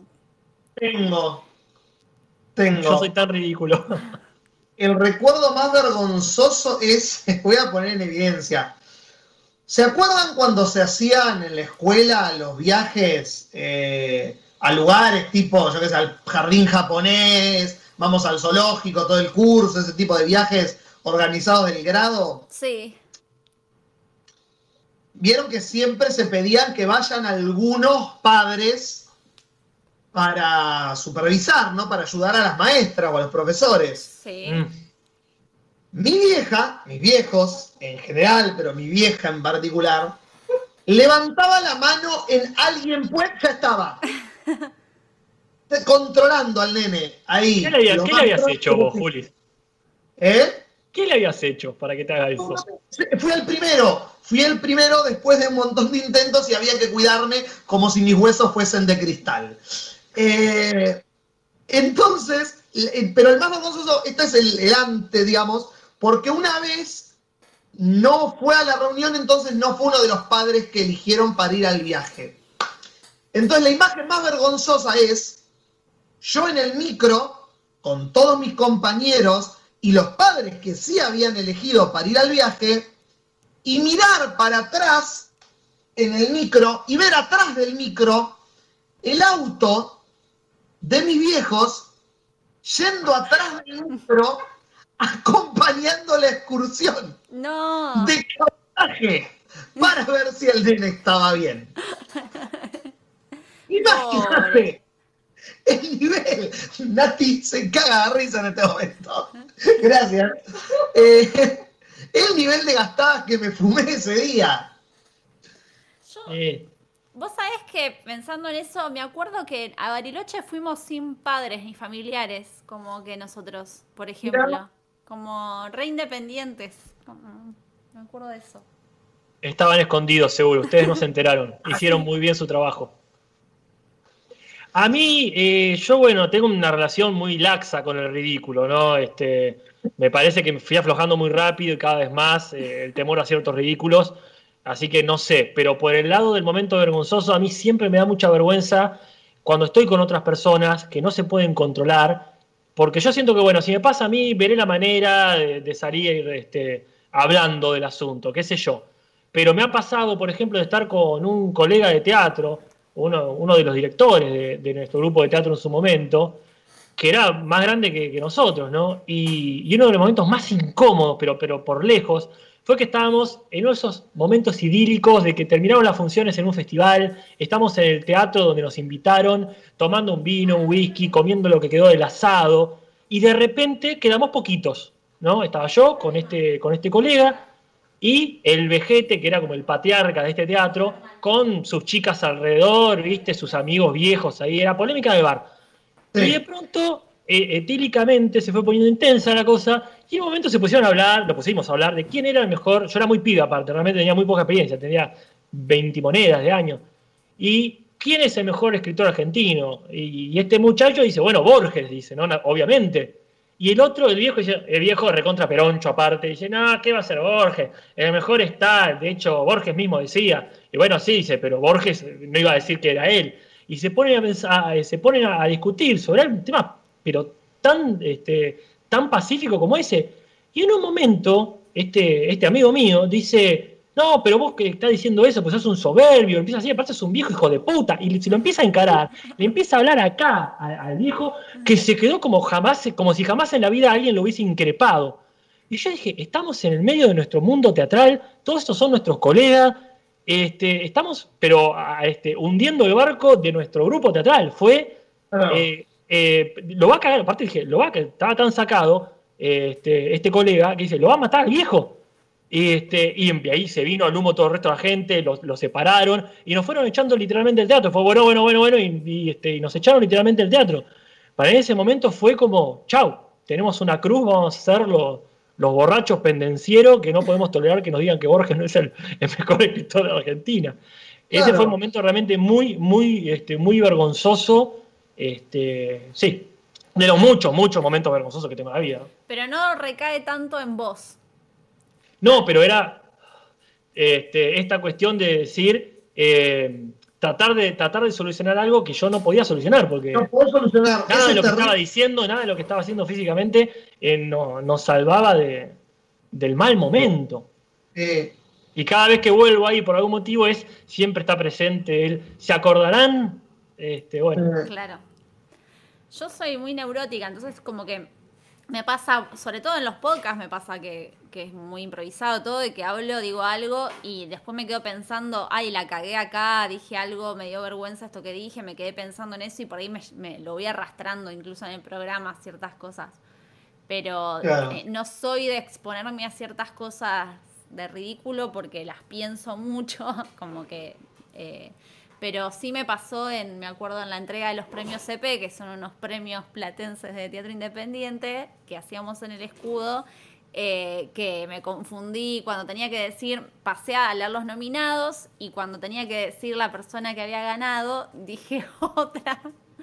Eh, Oh. Y eso fue medio papelón porque empezaron a festejar las personas que yo había nombrado y en el medio tuve que frenar y decir, no, no, perdón.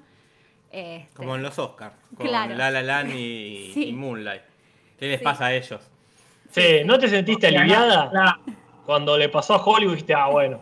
Claro. Ah, Eh, pero tampoco sentí que fue tan grave, entonces como que no...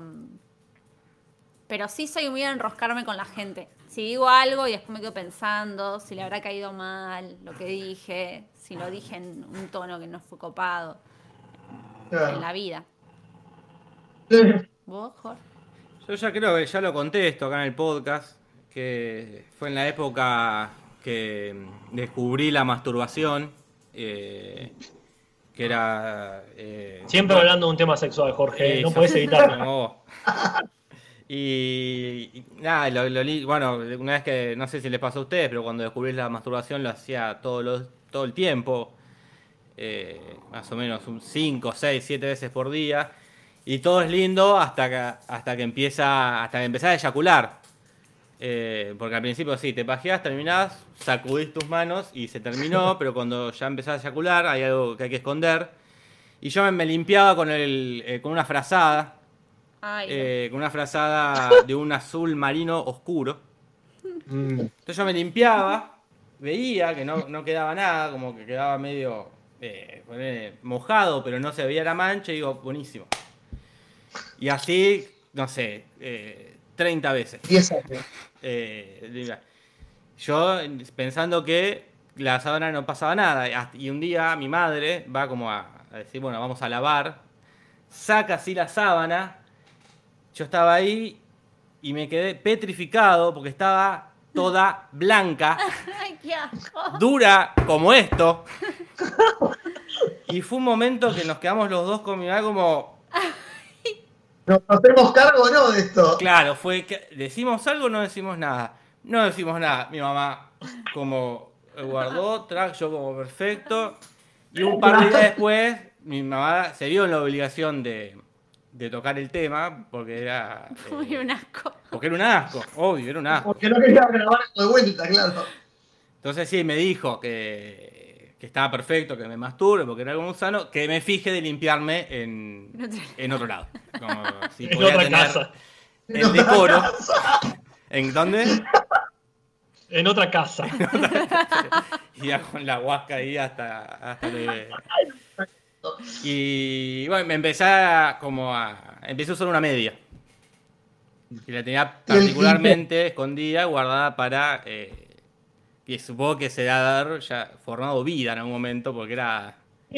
Eh, tan en la... Tiene un podcast. Sí. Tiene un podcast esa media hoy que habla de vos. Nunca nada descartable, tipo papel, servilletas, papel higiénico. No, porque no era común, ten- no, ten- no teníamos papel higiénico que tenía que ir al baño o tener el cosito ahí eh, muy, muy evidente. No, no, era- no teníamos papel higiénico. No, sí, sí, pero estaba en el baño el papel higiénico. Yo me masturbaba en la cama. Eh, pero sí, es- ese recuerdo de, de- de- de- de- de que como si se hubiese, ¿viste? hubiesen descubierto un secreto, es eso, como... en- eh, La evidencia. la evidencia, es algo que creía que yo no estaba, estaba. Eh, Claro. Esa situación fue horrible, fue esa de... Y peor, creo que es lo peor, otro consejo para los mamis y las papis que están ahí, no se hagan los boludos. Legalicen inmediatamente que la lo, lo que está pasando, porque es peor. Porque después te quedas Claro. pensando, uh, se habrá dado cuenta, capaz que no se dio cuenta. No, legalicen y decir, che, no te limpies más acá. Esto es un asco, Jorge. Es que es un asco. No, no, imagínate porque una madre teniendo que lavar la huasca de tu hijo, una cosa asquerosa. Ya tiene bastante con la huasca del padre. Claro. De Claro. su padre. Muy al modo todo, sí. Bueno, seguimos. Vamos Eh, haciendo, ¿qué le toca? leyendo las ¿Y yo? ¿Quién va? Ah, eh, pensé que ibas a largas. Ah, sí, tengo una acá. Eh, una más liviana acá para menos que creo que es menos debate. Bárbara Pan Corcol nos dice, quiero saber cuáles, quiero saber, quiero saber cuál es el alimento que no comen ni atados porque les da asco. ¿El qué? ¿El alimento? Que no comen ni atados porque les da asco. Queso, salame. Eh, Se viene la canción de, chorizo, la- morcilla. de Marolio. Mi chotito. Eh, empiezo a nombrar todo el- todos los embutidos. Salchichas. Mirá. Eh, sí, todo lo que es embutidos. Y fiambres. Por mi parte es, el ejemplo es pizza con ananá. Pero en realidad es cualquier comida a la que le pones fruta. No le pongas fruta a mi comida. No. El tomate. ¿Por qué? El tomate es una fruta como yo eh, soy un periodista. Eh, estoy en un podcast, eso no me hace periodista. Es una fruta. Es una fruta en concepto.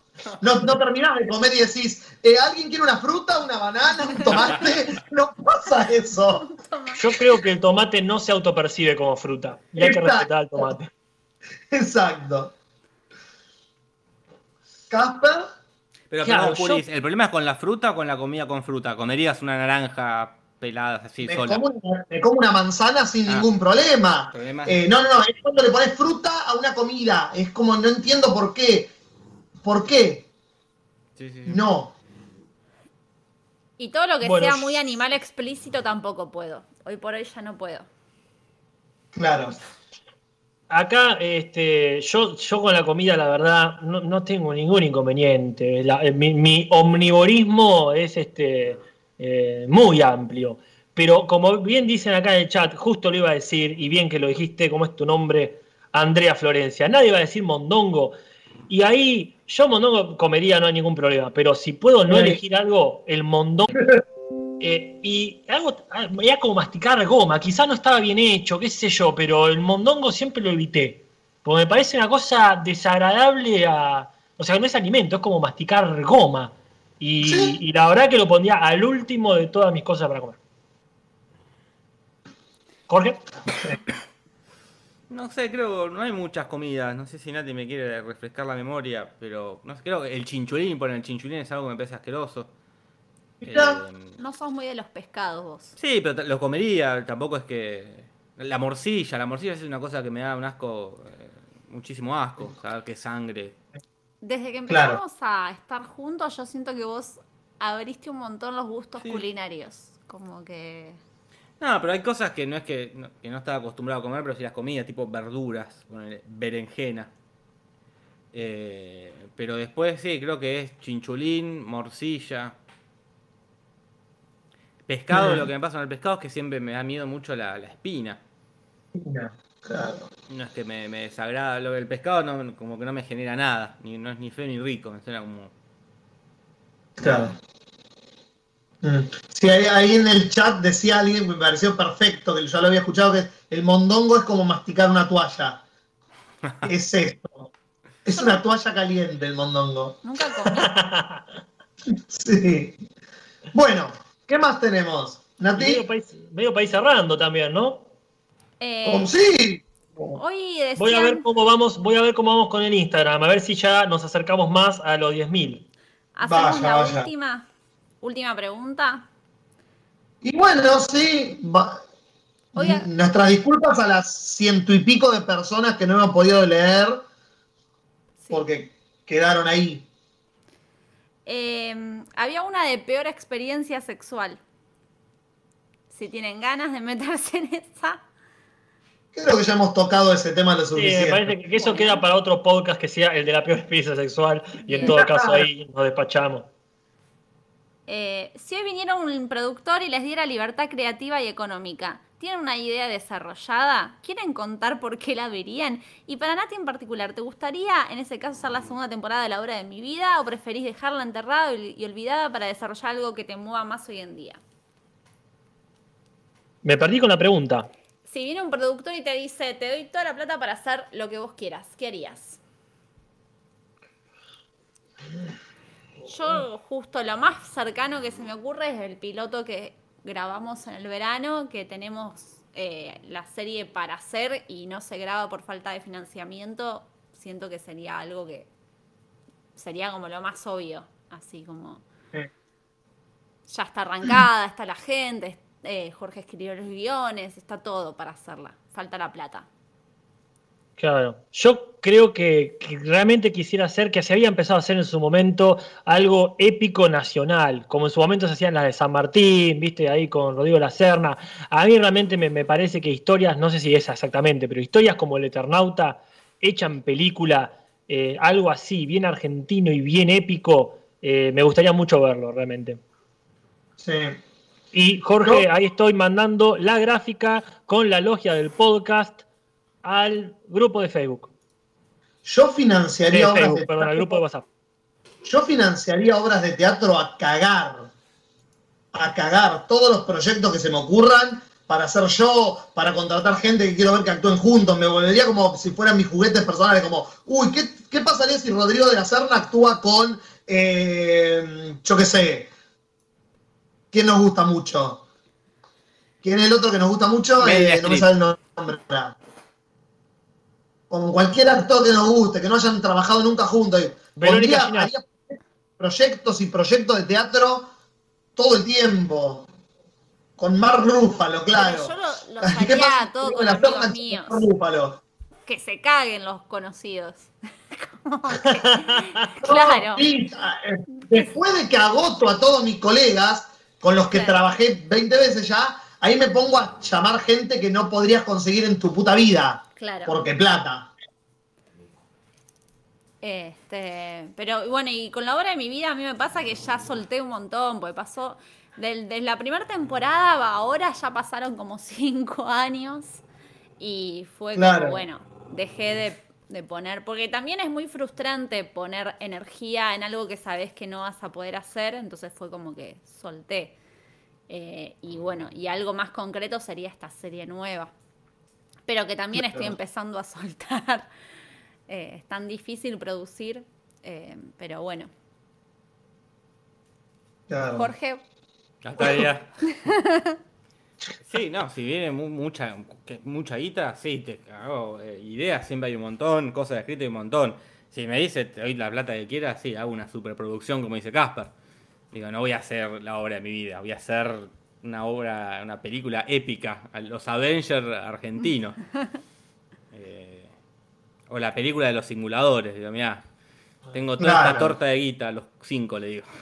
Eh, ¿Aceptás o aceptás? Eh, y, en un plano más fantasioso me encantaría hacer secuelas de películas de los 90, ponele. La secuela de Forrest Gump. Eh, le pagaría una bocha de guita a Tom Hanks y decir, che, vamos a hacer la secuela. ¿Qué, fue la vida de, Forrest Gump a, 30 años después? Tiene que ser del hijo de Forrest Gump, pero el nene. No, no, de, de, todos los personajes, de retomar los, que, los que siguen vivos. Eh, pero es muy buena, vos imagínate, este, es eh, cómo crece, es lo mismo, pero a través de los 80 y 90 del pibe. Y ahí aparecen todos. Aparece su padrino, el teniente Dan, aparece quizás el hijo de Buba. Obviamente está Forrest Gump padre ahí, ¿no? Todo el tiempo. Viejito ya. Es muy buena esa, ¿eh? Ojalá nos esté espiando alguien. ¿Llamo a Marielita o hay alguna idea más dando vuelta para producir? Llámala nomás. Me gustaría saber, Jorge, si he cumplido con tu premisa. ¿Cómo me fue? Sí, para los que no recuerdan o no estaban, a Casper que se encarga de hacer la gráfica de los de lo que sea de la logia, de los de los mecenas, como suelen decir en, en, otros, en otras latitudes. Y le dije que la, ya que venía como medio, media rara las gráficas, dije, bueno, vamos a exagerarlo y hacerlo bien feo. Y, le, y la consigna fue War Art, eh, que es una opción que tenía antes el War, no sé si la sigue teniendo. Y yo creo que cumpliste con creces, ¿eh?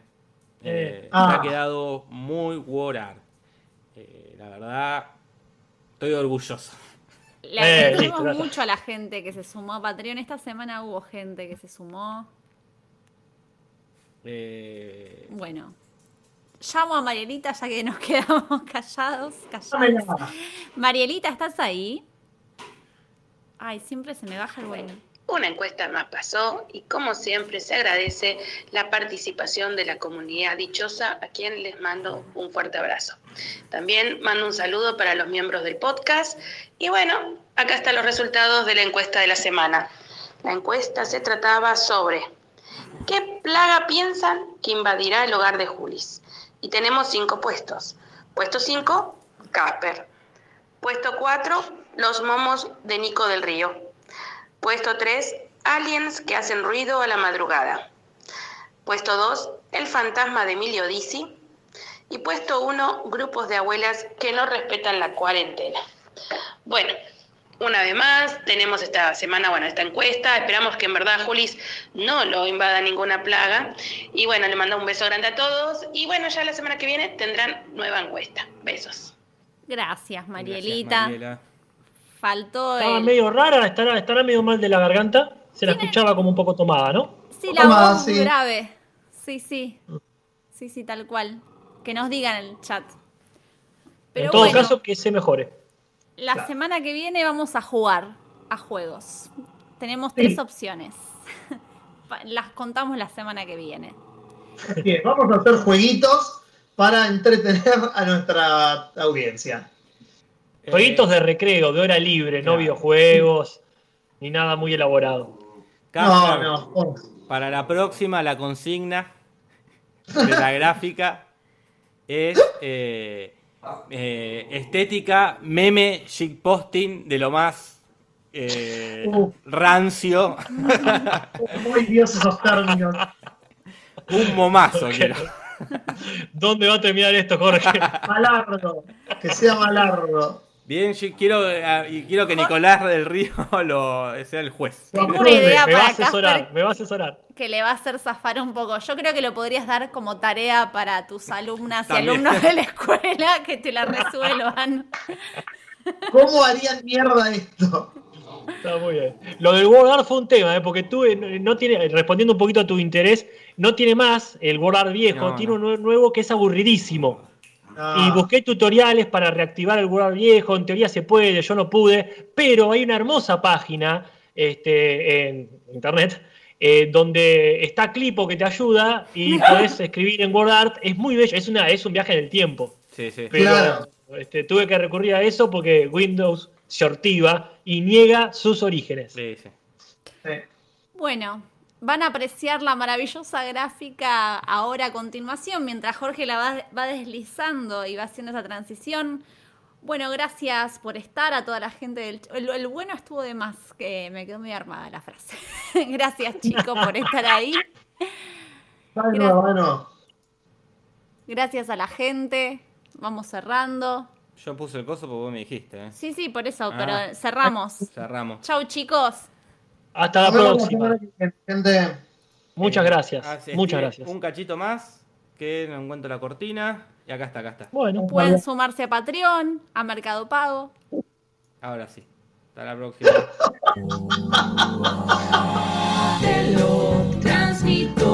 Así nomás. Buenas noches, podcast en vivo en YouTube.